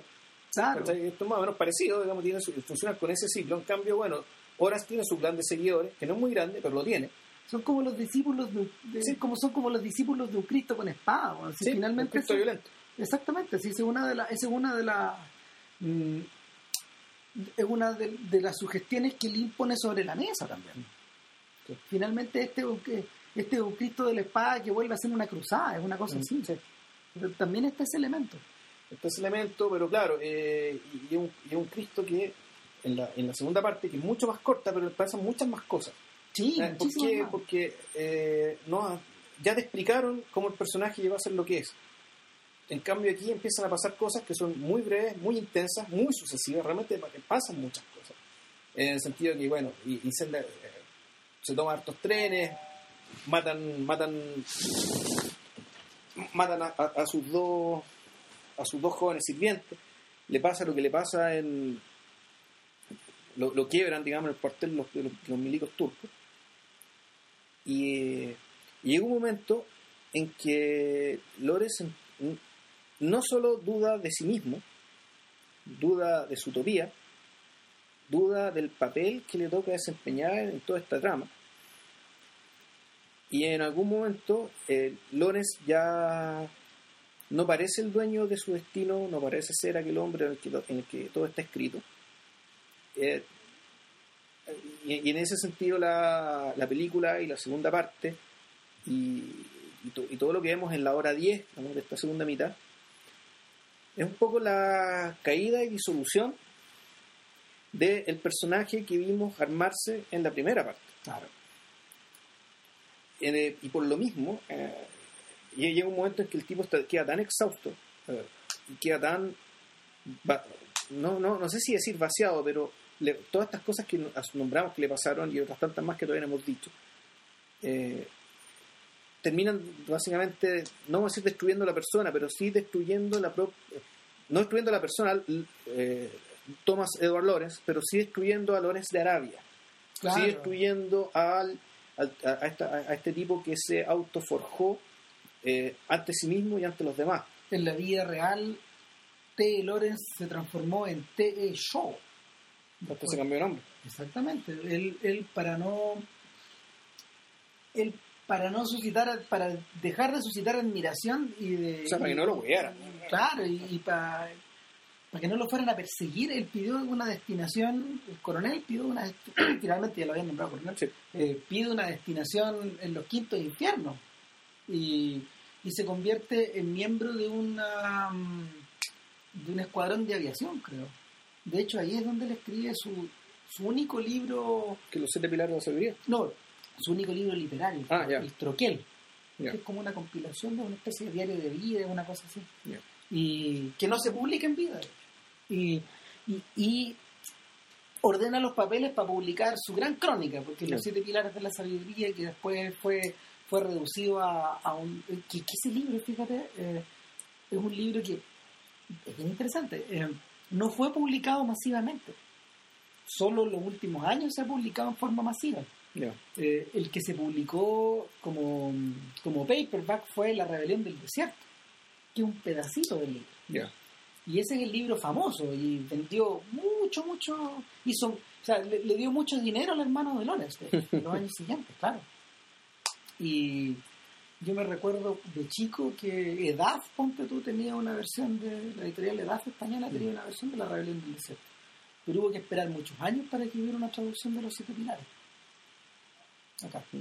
Ahora, el, el punto es que, el punto es que eh, no sé, esta breve, esta breve, fíjate que Lorenz, fíjate que Lorenz no fue el único, no fue el único personaje, no fue el único personaje eh, eh, occidental que se, que, que se transformó a ese mismo nivel. O sea, de hecho, eh, Werner Herzog lleva años preparando una película que se llama Queen of the Desert. Ya. Naomi Campbell en algún momento iba a ser la protagonista y es la historia de Gertrude Bell, que es la mujer Lawrence de Arabia. Ya. Y es una diplomática que vivió en ese mismo periodo en Arabia. Naomi Campbell, Naomi Watts. Naomi Watts, perdón. Naomi Watts. Eh, y eh, es una es una es una, una chica que también eh, en esa época era muy joven y era una arqueóloga.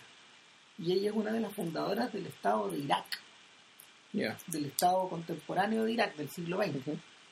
Eh, o sea, uno de los arquitectos políticos de esa de la creación de esta de esta nación y nada pues también bueno se supone que se supone que en algún momento Robert Pattinson iba a ser de, de Lawrence en esta historia en esa Ah, ya.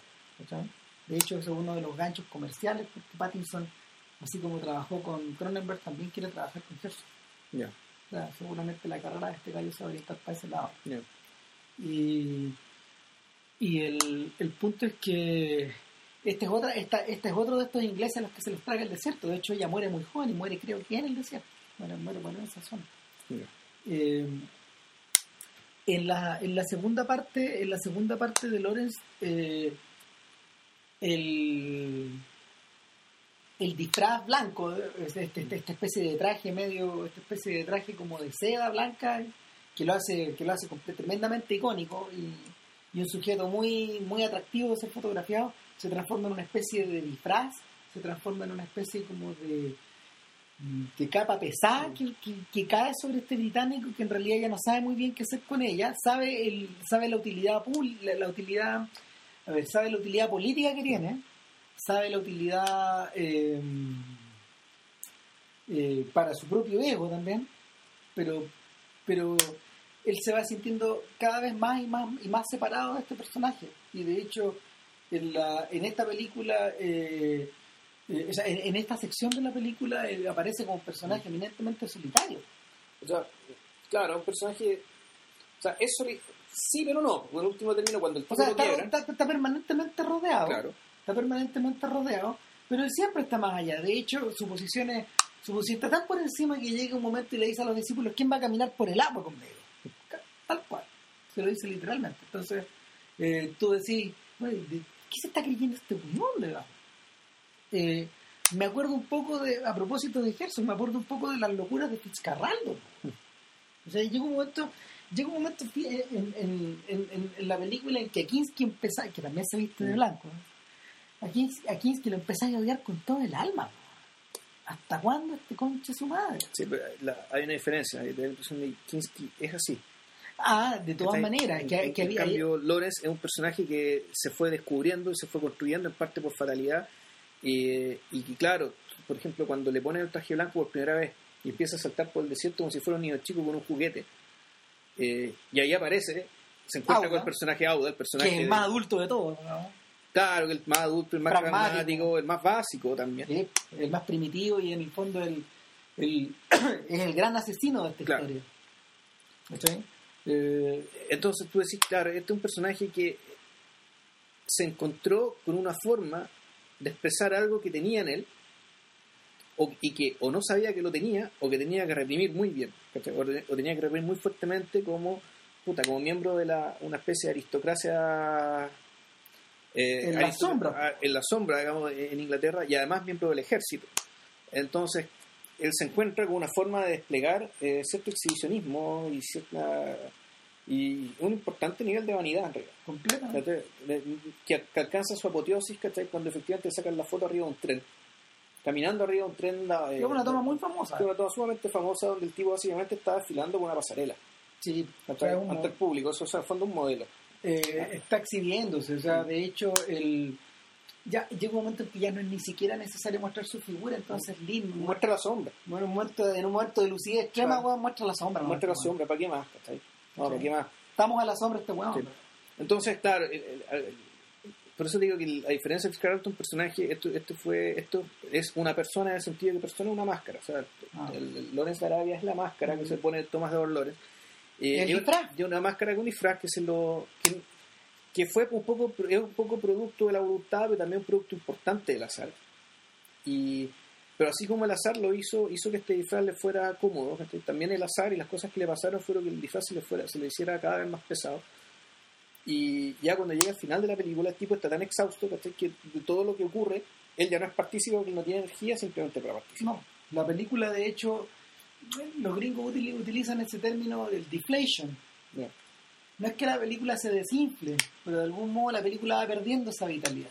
Sí, pero es que, claro, la película pierde, pierde- claro, no pierde su lucidez. no es una crítica a la película, No. o sea, es, una- es una- es un tema de que el personaje eh, La película va succionando la vitalidad de lo, Lawrence. lo va, lo va chupando. A mí, lo- a mí también me gusta que, y, y no sé si lo es un deflation, llega- llegamos a un momento de que es una palabra gringa también se que es el burnout.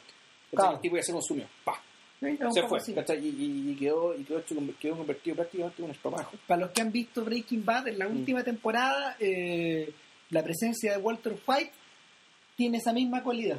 ¿Cachai? Al, al final, al final de esta historia, Walter White está succionado por las tremendas furias que él desató. O sea, ha llegado a un punto, ha llegado a un punto de exacerbación de, de su violencia, de su, de su nivel de vanidad, de del éxito obtenido, de la del, del caos desatado, que en realidad después de esta ya no, ya, ya no. Ya. O sea, piensen también, por ejemplo, eh, un, un- un personaje, un personaje que está acosado por las mismas, por los mismos demonios, eh, el coronel Kurtz. Al final de, de Apocalipsis ahora, de Kurtz no sabemos nada a propósito de Conrad, salvo lo que nos han ido contando los distintos informes que va leyendo Wheeler. Sí, pero tampoco es comparable. Pero espera, Quiero explicar por qué. llegamos, Ya. llegamos, a- llega- llegamos al final y Kurtz ha cometido las atro- atrocidades similares a las que Lawrence comete en el desierto. Y, y el personaje, el personaje que el personaje que, que Wheeler llega a visitar al interior de esta choza, eh, que es un personaje que tiene en la mano, de hecho, ¿qué poema? Creo que un poema de Eliot, Que, lo, que lo va recitando, de hecho, va recitando este poema de Eliot. Creo que es de Wasteland. ¿no? Ya. Eh, No, bueno. eh, Brando, Brando está quemado, está quemado por dentro. Y lo que va, lo que va quedando del personaje eh, son una serie como de, de conexiones fortuitas, que es para lo que lo quería, de hecho, Coppola Brando. Que en el fondo son, son una serie como de intuiciones y asociaciones libres que van haciendo chispitas, chispita tras chispita. Pero no, no hay ninguna, no hay ningún eh, no hay ninguna articulación de un discurso ordenado. No, no existe ninguna articulación de una, de una ética o de, de un sentido de misión, de, una, de un sentido como de épica, de un sentido de narrativa. Todo se deshizo. Claro, Es el final de los finales de los finales. En el fondo ya no queda una persona por detrás. No, claro, es que claro, el, el caso de, de Kurtz es una- en realidad es una. El caso de Kurtz es una disolución de identidad eh, que pasa por una disolución de la identidad a partir de la cultura. En el fondo lo que, lo que hace Kurtz progresivamente es tratar de, de asimilarse y de mimetizarse con una con, con- una forma de vivir y eh, sobre todo, y no sé si tiene que ver con la cultura vietnamita profunda o tiene que ver ya con el, el- el modo de la selva. Pero eh, el hecho es que este es un personaje que en cierto sentido renuncia a, lo que es, renuncia a su carga, renuncia a su cultura, renuncia a todo. Y, pero no, llega un momento en que al, al final de esa renuncia no, no tiene nada. Es decir, botó todas las murallas, hagamos que está Sí. cuando botáis todas las murallas se te cae el techo encima de la cabeza. Y, y eso es lo que y eso es lo que le pasó a este personaje, eh, pero que no fue él no fue derrotado militarmente. ¿no? Él no se encontró con fuerzas que más allá de lo que pudieran controlar, con fuerzas más allá, eh, más allá de su fuerza. Lo que pasa es que él se pone más allá del alcance de esas cosas. Claro, o sea, eh, y en algún momento se termina generando un tremendo hastío, una falta de esperanza, que en último término, que Claro. esto es muy básico, pero en realidad la- el ser humano para mantenerse vivo requiere cosas muy básicas. Bueno, requiere comida, en cierto sentido futuro, en cierto sentido básicamente esperanza. El, el- el- el pensar que ah, vale la pena seguir vivo un día más. Oh. Y eso él lo pierde. Una de las cosas que abisma de Apocalipsis ahora, eh, de hecho, es que eh, eh, la podéis leer, por ejemplo, como el tremendo esfuerzo de un personaje tratando de volver, de, de volver a meter en la película a otro. Claro. Es como, me acordé de Squirrel Squirrel cuando se sale la película. o sea, no hay... El, eh, eh, eh, el- es el deseo de poder volver a integrar a esta historia a otro personaje, pero el personaje se nos escapa, se nos escapa, se nos escapa, se nos va de las manos. Eh, al revés, al revés en Loren de Arabia y también en Che, de hecho me acordé también por, a propósito de los, del disfraz, de hecho en Guerrilla el Che comie- empieza la película disfrazado, adoptando un disfraz distinto al de la boina que había tenido los años anteriores, ¿cachai? Y, y lo que emerge, lo que emerge de lo que emerge desde ahí eh, en su ¿cómo se llama? en su retiro en la selva en, la- en, en la- en la- en la- en el Amazonas boliviano, por ponerle algún nombre a esta sección, Sí. eh, no, es, no es eso en realidad, es como una especie de sierra, no sé en realidad qué es Sí. eh, una sierra boscosa, eh, lo que emerge de ahí es la, es la es como se llama la transformación de este segundo disfraz progresivamente en una suerte como de Frankenstein. Eh, ¿Te acuerdas que finalmente el, el Che eh, al final de al final de guerrilla eh, está permanentemente atacado por su Sí, por su sí. asma, eh, eh, consumido, consumido por el asma, y su pelo está pelmazado, está convertido casi en un cavernícola, en, en, una, en un despojo humano. Es, es terrible lo que les pasa a estos- estas personas. En el fondo quedan náufragos al interior de Sí. ese país. Y quedan, de hecho, eh, en ese caso el Che ni siquiera es presa de su propio mito. El Che queda preso de unas circunstancias de... No, el, el Che es derrotado militarmente. O sea, Exactamente. es derrotado militarmente y pero derrotado pero a diferencia de Lore el Che es derrotado militarmente por una fuerza no muy distinta a la cual él ya venció anteriormente Y esa es la tragedia. claro o sea el- el- el- así como haber ganado esta vez perdió y, y listo fue derrotado acorralado probablemente traicionado también Claro. y el él- caso el caso de, lo, de Lorenz Bueno, perdón, y esa es la razón de ser de por qué no hay una sección y, y por qué no hay un por qué no hay una película que conecta estas dos digamos porque finalmente finalmente la finalmente la, el díptico de el díptico de Sorber es, es militar Sí. No, el, el Lorenz, eh, en realidad, la derrota de Lorenz, claro, una parte está la derrota a sí mismo, por todo lo que pasa, por la incapacidad de, de sostener la persona, la máscara que él mismo creó. Pero esa incapacidad, claro, tiene que ver con todas las cosas que le pasan, pero en realidad, pero el verdadero problema es que, y creo que este es el, el- el- claim, por decirlo en inglés, la declaración de la película, lo que está diciendo es que estamos en un momento en que los individuos no pueden hacer nada contra los estados cuando Lorenz tiene que hacerse cargo de la realidad de un Estado-nación, tiene que administrar un país recién creado, eh, realmente la cosa lo supera y él sale de escena y otros se hacen cargo. Claro, ya no es tiempo para los Napoleones Claro, o sea, gente como él, y ni siquiera porque en último término Napoleón, Napoleón, claro, eh, Napoleón era un militar, él pasó por una burocracia militar de un país Sí. y, era, y era un militar de un Estado-nación que ya existía. O sea, Lorenz ni siquiera es comparable con Napoleón, ¿no? Lorenz más bien es comparable con Corto Maltés, o sea, con un caballero de fortuna, que claro, era miembro de un ejército, tiene el apoyo de un ejército, pero pero lo que termina logrando con estos beduinos, digamos, ¿cachai? lo logró pese a ese ejército, Claro, sino base de pero, puro carisma. Es que la ventaja que tiene Corto Maltés es que es un fantasma, pues, es un espectro. O sea, de hecho, partimos la balada del mar salado sabiendo que Corto Maltés muere en Viña del Mar, weón, puta,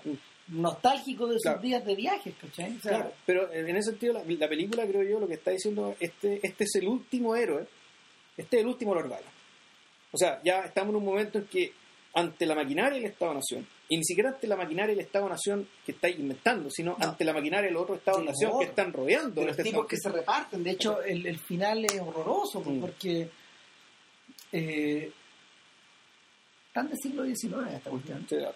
que, que los personajes principales van saliendo a través de cortinas, Sí. teatralmente. Auda se va, Auda sale de escena por un... A los Shakespeare, sale, sale de escena weón, después de acercarse a Lorenz y dice, te puedes venir conmigo al ejército, ahora yo sé que vas a ser feliz otra vez, ¿cachai? y, y- y desaparece por el dintel weón, de, de- de este lugar. Y el mismo, el mismo Charif desaparece con lágrimas en los ojos. Pues, weón. Y hay un momento falstafiano donde, donde Lynn corta y, y Charif viene llorando, de hecho, por el, por el callejón y Auda lo ataja, ¿cachai? Y le dice, ¿y qué es lo que estoy viendo en tu cara? Digamos, tan valiente, ese bla, bla, bla. Y tienen como un momento, Mm. tienen una side, tienen Mm. una- un, un- un- un momento aparte teatral, ¿cachai? Donde, donde en el fondo estos dos personajes secundarios por primera vez están juntos sí, lo- Solo, claro, hablando entre ellos. ¿cachai? Y, y en el fondo dan atisbos de lo que viene en la vida de ellos, pero al mismo tiempo eh, tú sientes que van cerrando cabos. Eh, y es, por ejemplo, es el tipo de cosa que el tipo de cosas que si uno se pone realmente frío le pasa al, al- le pasa al retorno del rey no le pasa al retorno del rey el retorno del rey tiene distintos finales pero no es, esto no es que tenga distintos finales esto tiene meandros dentro Sí. de los finales ¿cachai? y eso lo hace mucho más interesante ahora eh, más adelante eh, el mismo Brighton sale de esa forma de hecho Sale, claro, asqueado. Sale asqueado, asqueado la política. claro y, sa- y sale y sale por, por una por la Por la misma puerta por la que salió Lorenz. por la misma puerta acortinada por la que Sí. sale Lorenz y la, la cortina se mueve y se lo traga en el fondo, se lo traga las cenizas del tiempo, o las arenas del Sí. tiempo.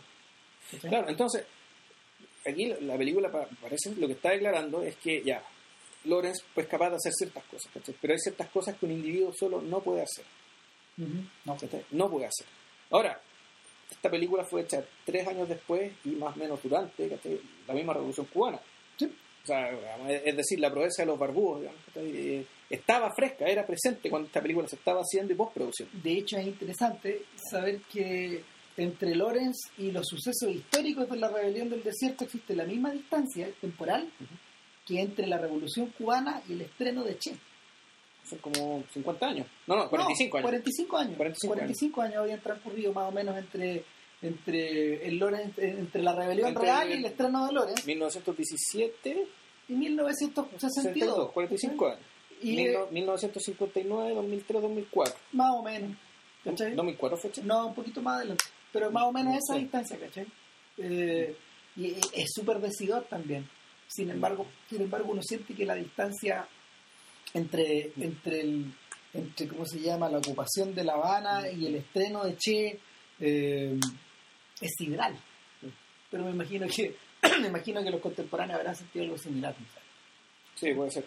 Ahora,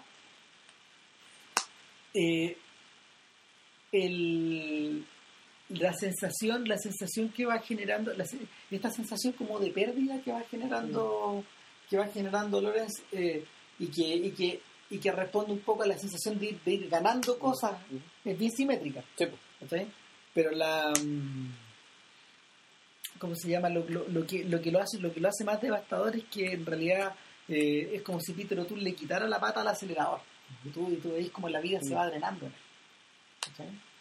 y yo creo que hay pocos planos más tristes ¿no? que el final de la película o sea cuando tú veis que en el fondo en esos ojos que habían brillado ahora tú, tú lo, lo que tenéis por delante es un rostro que tiene una tristeza inmensa po, y no sabéis que, que ni, ni él mismo sabe de dónde proviene eso es lo más, lo más espantoso eh, Claro, y, y, y uno podría ya empezar a, a empezar a especular ¿cachai? qué razón tiene eso con, con algo igual de inexplicable que es el comienzo de la película. Que eso ya no, ya no, no- no es una. es- o sea, sí, son dos dudas que nos pone David Lynn, digamos, ¿cachai? nosotros como espectadores.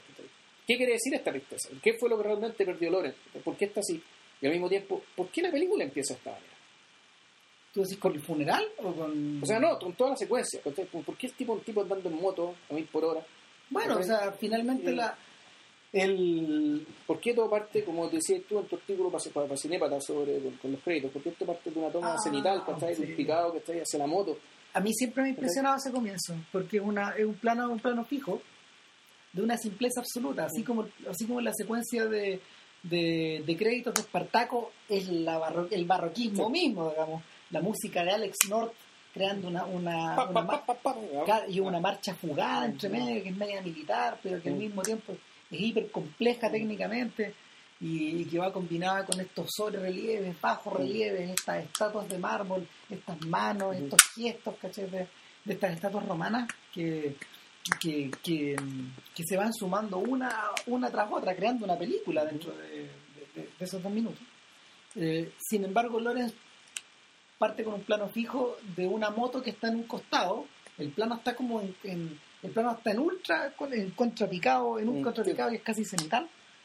Y, y lo que tú ves son unas, son unas líneas que cruzan como un- una especie de entablado, pareciera, y no, pues y es un el cemento. Ujú. El cemento y es un cemento ocre y que, que parece casi una pintura abstracta y por el costado inferior derecho entra Lorenz y, y entra hasta el costado superior izquierdo y empieza como a limpiar la moto, empieza como a, a echarle benzina, creo, en algún momento. Eh, y antes de irse a dar un paseo, finalmente, que es su último paseo. Claro.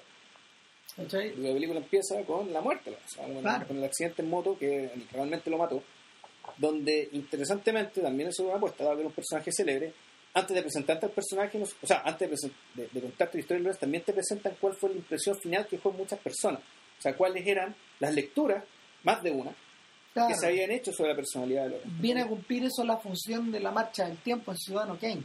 Cuando Ya, te sí. hablan de, de- de Charles Foster Kane era de esta forma, era de esta otra forma, tú lo veías con Hitler, tú lo veías con Roosevelt, ¿cachai? Era un tipo que en el fondo era líquido, ¿cachai? Era, era no, no O sea, más que líquido, yo diría que estaba en todos lados. era, un personaje que...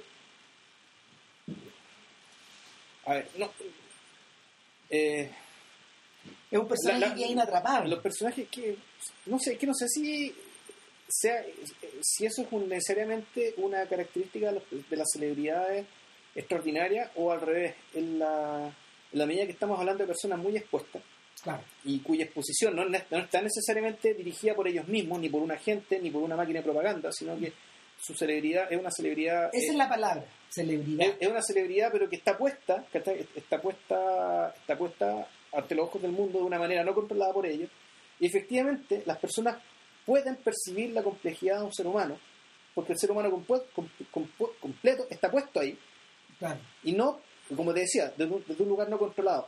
De- las celebridades que controlan su celebridad es decir que dicen ya yo quiero mostrar esta imagen y esta imagen y esta imagen lo más probable lo que termine generando es que todo el mundo diga bueno esta persona era así Bueno, de hecho, la forma de controlar la imagen de Kane en los últimos años fue encerrándose en Sanadú. ¿Cachai? No trespassing. claro ¿Cachai? Esa, esa es la forma que encontró Kane. O, bueno, o, o sea, en el caso extremo de Howard Hughes, en último término uno podría decir, ya no solamente que no quieras que no quieras el contacto humano, sino que ya tú lo que no quieres es que ya quieres reducir al mínimo el daño, digamos, que produce una persona el hecho de que las otras la miren y hablen de ella. ¿cachai? Entonces, en el caso de, aquí en el caso, claro, fue un personaje que fue muy, fue muy, eh, muy conocido, del cual se escribieron muchas cosas, cosas no necesariamente eh, controladas por él, sino que básicamente con fines propagandísticos, como tú dijiste, claro. la guerra. Son Pero- mismos amigos, escribían textos celebrando esta historia. O sea, era gente que, eh, que generaba mucha mucha admiración, mucha fascinación, hubo mucho interés en ellos, pero como ellos no controlaban el contenido, lo que decía sobre ellos, efectivamente terminaban eh, despertando un montón de lecturas acerca de sus gestas y también acerca de su personalidad. Entonces, el- esta película está, está pensada, eh, está hecha, está, está explícitamente, nos dicen, nos dan tres o cuatro claves de interpretación, o mejor dicho, tres o cuatro líneas de tres o cuatro líneas o perspectivas para mirar a este personaje que se nos va a ir mostrando a lo largo de la a, a lo largo a, a lo largo de su historia es decir nuestra nuestra mirada de Lorenz nunca es inocente siempre está guiada la, la, la escena del funeral donde distintas personas dicen bueno él era así él era así era así ta, ta, ta, el fondo es decir Lorenz era todo esto. Ah. y más Ah, pero al menos para evaluar lo que viene para asimilar lo que viene te recuerden esto ¿no? Piensen en esto y curiosamente, yo creo que el propio Lee nunca logró recuperarse de, la, de este tremendo esfuerzo. ¿cachai? La, con todo lo misterioso y lo atractivo y lo romántico que es Doctor Chicago, es súper impar. Yo, yo, la, yo le tengo pendiente una... Yo tengo que ver la nueva película. Yo le tengo, pen- claro, yo le tengo pendiente una pasada, eh, como se llama, en una copia como de alta calidad. en- Sí, la hay- en la tele. Hay un, claro, hay Sí, un. Blu-ray ahora, nosotros, nu- de hecho, tú, tú y yo creo que nunca la hemos visto en Scope. Yo nunca la hemos visto en condiciones decentes. No, eh, el recuerdo... Yo no pa- leo la novela tampoco. el, es bonito. ¿Tú lo viste? Sí, bonito, chico. Ahora tengo ganas, me gustaría leerlo de nuevo. pero es, ese libro es muy particular, de hecho, también, pero ahí nos vamos saliendo del... Nos vamos a salir de- del tiesto, de hecho, pero es interesante leerlo porque Mira, si, si con Pasternak, Pasternak, fíjate que si con Scorsese demuestro tres podcasts, Claro. ¿no? porque yo Lee también. Claro. Pasternak es un personaje que, que de hecho eh, amerita ser comparado con Shostakovich en su relación con, con Stalin. Sí, con el, con el Estado. Claro, sí. porque de hecho es, eh, como bien dice por ahí Christopher Domínguez, Michael, es uno de los personajes que, pese a ser tan odiado por Stalin, nunca lo mandó al Gulag. Nunca lo mandó al Gulag. Y la tesis de, de, de Domínguez es más radical. La tesis de Domínguez es que Pasternak era un hombre feliz y que era un hombre particularmente ducho para navegar por la, no sé si la sordidez, pero sí por la presión tremenda de tener que al menos no disgustar, digamos, ¿cachai? A, a, a Stalin. Que era un gallo que leía sus pegadas, Sí, o sea, que Stalin leía las novelas de la gente importante, escuchaba las obras de los músicos importantes, Ah. veía las películas de los cineastas importantes. Era un tipo, e- efectivamente, él era un gran hermano en serio. ¿cachai? O sea, él, él realmente él estaba vigilando. se preocupaba que- de estas cuestiones. él, él- estaba vigilando, no sé si lo que sentía el pueblo, pero sí las tendencias posibles que pudieran socavar su poder O personalmente. sea, de hecho, de hecho, hay un combate intelectual Mm. entre Shostakovich y Stalin. Existe, o sea, no, Sí. no es una, no es una, ¿cómo se llama? No es una, no es una pesadilla fiebrada No. de algún crítico británico, ¿no? No, no. De música, ¿no? No, eh, sí, eso está más o menos, está más o menos documentado. Sí, claro que Está documentado, digamos, el hecho de que Shostakovich era objeto de- Entonces- por orden directa Stalin de, de- Claro. vigilancia. Ahora, eh, el, lo que sí me gustaría tratar de revisar de algún, algún día de Chicago tiene que ver con eso, digamos, con la, con la perspectiva política que hay detrás. Yo no sé, yo creo que está bien drenada. Este, es un- este es un filme que, que, que Lin hizo para la MGM, de hecho. Entonces, No, más bien al revés, o sea, la perspectiva política, una perspe- la perspectiva política de Pasternak no. No sé, que habría que leer el libro. Lo que sí, yo me acuerdo es que una película anticomunista, de todas maneras, ¿cachai? Que, Sí, el, claro, sí. que el aparato, el, el aparato comunista, la forma de vida comunista era, era, era la negación del humano. Y, ese es el recuerdo yo de chico, ¿cachai? Habiendo colectivo de chico, la impresión que te daba era que eh, la, la. Unión Soviética era prácticamente el infierno. recuerda que también lo vimos en años de dictadura, entonces Sí, pues, hay un, hay un probablemente- sesgo ahí. O sea, pro- probablemente hubo escenas, hubo muchas escenas cortadas Mm, para, para exacerbar esta relectura. No lo Y, sabemos. Claro, en el caso de la hija de Ryan, de hecho, eh, se, se, se aumenta se aumenta la cuota como de, de romanticismo y de, de, la- el- ¿cómo se llama? La, el interés que tenía el interés que tenía Lynn por mostrar el romance. Porque O sea, era el romance, pero volvemos al tema. Para mí una película, todavía me impresiona mucho el tema de olas. Sí. Las olas, las olas rompiendo contra las piedras. Ah. Era una especie de violencia natural que, que era permanente, era parte del paisaje, era parte de la banda sonora, digamos, que Claro. las olas chocando. Y que uno, uno podría pensar el- la, la naturalización de la violencia, o, o mostrar la violencia de una manera que tal que parece ser un fenómeno natural en Irlanda, algo que después uno se, uno se encuentra, por ejemplo, con, el, con la película que el Loach que hizo sobre la Revolución de Irlanda, esta, la- El viento que agita el Mm. Prado, donde las, las grandes tomas, ¿cachai? Eh, las, muchas de las violencias muestran con grandes tomas, como diciendo en realidad la violencia es parte del paisaje, exacto, ¿cachai? Es el paisaje. los muertos están enterrados aquí, abajo, O sea, o sea, claro, el- están cerca. o sea, ese pastizal que usted ve ahí, ¿cachai? Esa cebada que está. ahí, claro, lo que pasa es que ahí hay un guerrillero que tenía semillas de cebada con la que se alimentaba, y cuando los mataban, y las semillas Salían las semillas. salían, salían semillas de sus bolsillos, ¿cachai? Y, y florecían. Entonces, e- esa canción, el, viento, el viento que agita la cebada, quiere decir que, bueno, esa cebada que está ahí, hay un guerrillero irlandés muerto por la libertad del país. Es como se llama, es un monolito. Mm, Es un, un túmulo, claro. Claro, es es, un, túmulo que se agita con el viento. Claro, es, pare- es parecida, es parecida la idea que es parecida la idea que, que Joseph, Mac- Joseph McBride eh, cuenta en su biografía de John Ford. Cuando él va, digamos, llega un punto, llega un momento en que, en que llegan a la, en que llegan a la casa de piedra donde vivía la familia Ferna, ¿cachai? Y lo que tú ves ahí son ruinas. Pero, pero está claro el lugar de la chimenea, por ejemplo. Entonces no cuesta, no cuesta mucho figurarse a la familia todas las noches comiendo al calor de esa chimenea, ¿cachai? Hay huella de algo. comiendo papas. Es un monolito, Ah. de hecho es, eh, es un monumento Ford sin ser Ford, sin ser, una, sin ser la tumba Ford, Claro. de alguna forma. Eh, en el caso de... En el, a- y para ir cerrando, habría, habría, un elemento, habría que mencionar aparte de eso, eh, aparte de esta idea de la, del combate de los elementos, de hecho, en la hija de Ryan, y eh, esta, esta manera como de mostrarte, la, de mostrarte el desierto como si fuera un océano, eh, en, en- en el, en el Doctor Chivago en el Doctor Chivago se cristaliza por fin la transformación de David Lean en un cineasta expresionista sobre todo en el sentido del color. En el uso del color es ahí, es ahí en ese punto donde Lean se hermana un poco con Scorsese. No con el Scorsese de esta última película sino que con el de con el de Taxi Driver por ejemplo o con el de mm, con el de Bringing Out the Dead con todo lo mala que es de hecho. O, o con el de Kundun ¿cachai? con todo lo frustrado que es. Es un gallo que trabaja el color de esa forma. ¿Cachai? Eh, en, en el Doctor Chivago eso, eso está conseguido a través del uso de del estudio de, de- de- de- de- el, el manejo el manejo impresionante que hacen del estudio porque estos tipos filmaron la película en España en la España de Franco La, los de Arabia. no Sí. eh, eh, eh, pero el Doctor Chivago también Pero se filmó en Almería, ¿no? En los peladeros de Almería. Eh, claro. Se los, los filmó en Almería y se filmó en Sinaí y también en también en secciones en, en- en algunas secciones de, de Marruecos pero lo poquitas secciones de Almería se utilizaron yo creo que yo creo que lo que tiene que ver con Acaba de haber estado en Marruecos y, y también se utilizó creo que Sevilla Ya. ¿Sabes qué otra cosa? Puta, ya llevamos un- una hora cincuenta porque si no hemos hablado de un elemento súper importante de la película que es la música. ¿Sabes? ¿Sabes? La partitura de Mo- de Maurice Jarre y... que ni mencionar Es que, puta, quítasela anda a quitársela ¿Qué pasa? es otra película Es otra cosa. O sea, el- Claro. Yo- yo- un tipo muy joven en esa época Maurice Jarre es uno de los autores del... de- de Loren de de- de- definitivamente. Así decir, como, así como está Peter O'Toole, así Mm. como está David Lean, Freddy Young, ¿cachai? Claro. Sam Spiegel también, que es el tipo que puso las lucas sin parar, sin parar, sin parar sobre la que, mesa. que estuvo tres años poniendo plata Claro, hasta que claro, la cuestión saliera. Eh, claro, o sea, la, la partitura de Maurice... Lo que pasa es que aquí la película, eh, o sea, la relación de la, de la película con la música también te hace pensar un poco al siglo XIX, el espectáculo total que era la, que era la ópera. Sí.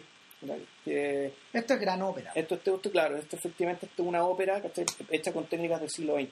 Pero el tema, el, sobre todo el, el- el asunto del leitmotiv y la caja y de un leitmotiv, pero que como nosotros estamos viendo la transformación de una persona, la Claro. transformación de la partitura es básicamente es, es un reflejo Son veces- variaciones sobre esta misma célula a veces tú no sabes si eh, muchas veces o es el reflejo o mejor o, o, o es una especie de, ya de auxilio de que la de que el- los procesos y lo que nosotros pensamos y percibimos de lo que le está pasando a Lones lo que cuando a veces no se logra con la explosión o cuesta que se logre con la explosión la música ya te lo hace completamente Bueno, explícito. Eh, de hecho, la manera de trabajar de la manera de trabajar de Lincoln, Maurice Jarre, que se prolongó, de hecho, Sí. por el resto de su carrera, eh, recuerda un poco a la, a, la, a, la, a la manera en que Spielberg y John Williams han colaborado durante toda la carrera de Spielberg. Es como una estructura muy parecida.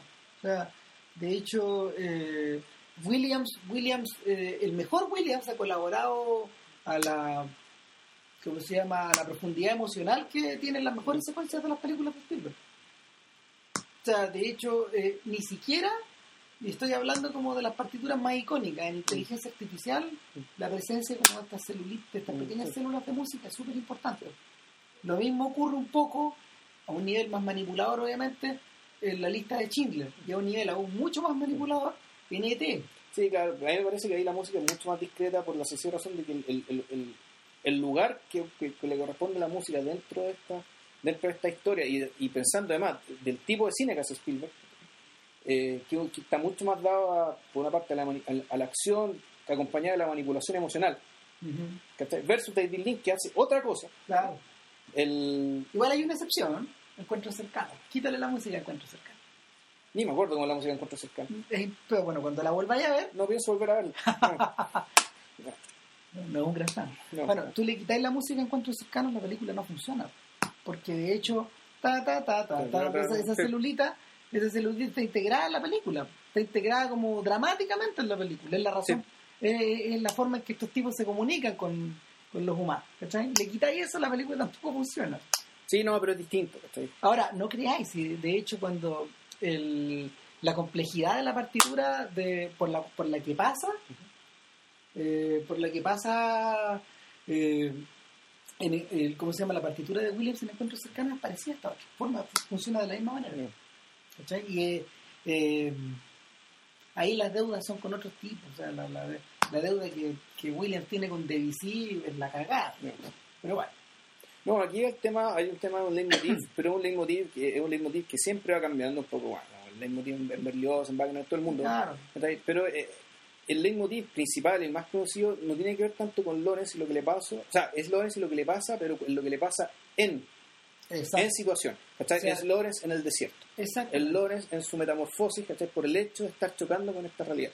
Ah, Entonces, la, la música y todo esto que está, todo esto que hemos estado hablando, digamos, de la construcción y de construcción del personaje, digamos, del, del montaje, el montaje de esta persona en función de este entorno, está expresado musicalmente. es Y por eso es que la- en esta película realmente no puede estar sin música. es algo parecido a lo que hace Hans Zimmer en Master and Commander, con el tut, tut, tut, tut, tut, tut, tut, que, que, que en el fondo recuerda un poco a, la- a las células de Philip Glass.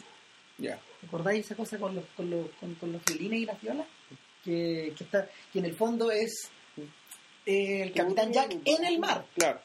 ¿cachai? Es la misma idea. El Capitán Jack con Mazurin en el mar. Y por eso es que, y, y de hecho eso te lo hacen explícito cuando se acaba la película, que uno tiene el violín y uno tiene la viola. Claro. Además es una película de puras dualidades, es decir, son están estos dos personajes que se enfrentan, pero también está el capitán que se enfrenta con el, con el barco francés, que no está. Entonces, yo cuando la primera vez que vi la película, y eso acompañado por el sonido del, del mar, era, y eso lo dije en un podcast anterior, puta, nos estamos repitiendo ya, bueno. Pero no- bueno, pero si son cosas, las conexiones están hechas. Claro, el, el tema es que, claro, a mí la película en el fondo es un, es un, es un baile, Sí, es siempre un baile, son, dos, son, son siempre dos fuerzas que están bailando. Claro, y no, por no. eso que se, se- elige esta música, música de la época, además, Claro, música de no, Boccherini. no por nada antigua. con el quinteto. Claro. tan, tan, tan, tan. No, no, eh, eso, eso, tan, tan, tan, tan, tan, tan, tan, tan. Es una danza. No, pero esa. Sí. Sí, eso es una danza de la. eh, de las calles de Madrid. Claro. Pero así, así, así se llama. Efectivamente era de Boccherini. Pero también tienen piezas más antiguas. Sí. Tocan piezas de Corelli también. No, y también toca- hay música de Schubert en la película que también está sacada fuera de contexto. Pero el, el O sea, no mucho. ¿eh? Si Schubert No, está pues- Esta película recurre a la guerra napoleónica. Eh, Schubert para la guerra napoleónica debe haber tenido. en Joven. 1805, sí, debe haber tenido Muy unos joven. 8 años. Sí. 9 años. claro. eh, nada, pues. Vuelvan a ver Lorenz de Arabia, traten de verla, ya saben que traten de verla en la copia de Blu-ray. O sea, si ustedes de verdad quieren, si ustedes de verdad quieren sumergirse, miren, está la- está- también está la posibilidad que la ven en YouTube. Si te- De da un hecho, poco yo la vi en YouTube Claro, ahora, ¿cachai? Para claro, acordarme, para acordarme claro. más de la película. ¿Qué ventajas tiene el Blu-ray? Que uno logra ver, por el- uno logra ver de hecho como tal el mejor rescate posible de la Sí. fotografía de Freddy Young y de las ideas de, de las ideas sinfónicas que tenía Lin acerca del, del montaje, digamos. Me llama este un 235 gigantesco, Claro, aquí y- todo tiene 220, tiene- 220. Es 220. Sí, ya. 220. Ah, Y la- es curioso porque el- el- el- cuando hacía algo en, en 65 milímetros, en 70 milímetros, el fondo tenéis que ser en 220 porque el de Master está en 220. Ya. ¿cachai? Eh, pero pero la, la- la- est- estas ideas gigantescas de alguna manera como que se ponen en acción en la medida que uno lo vea que uno lo vea como una buena copia Sí. Eh, nada pues eh, si llegaron hasta acá es porque de verdad les gusta Lorenz de Arabia así que Eh, sí, y, y no tenemos idea qué vamos a hacer a continuación y les juramos que va a ser un podcast más corto que este que el sí anterior. claro que sí Sí, por supuesto que lo ya juramos. cuídense nos vemos estén bien, chao.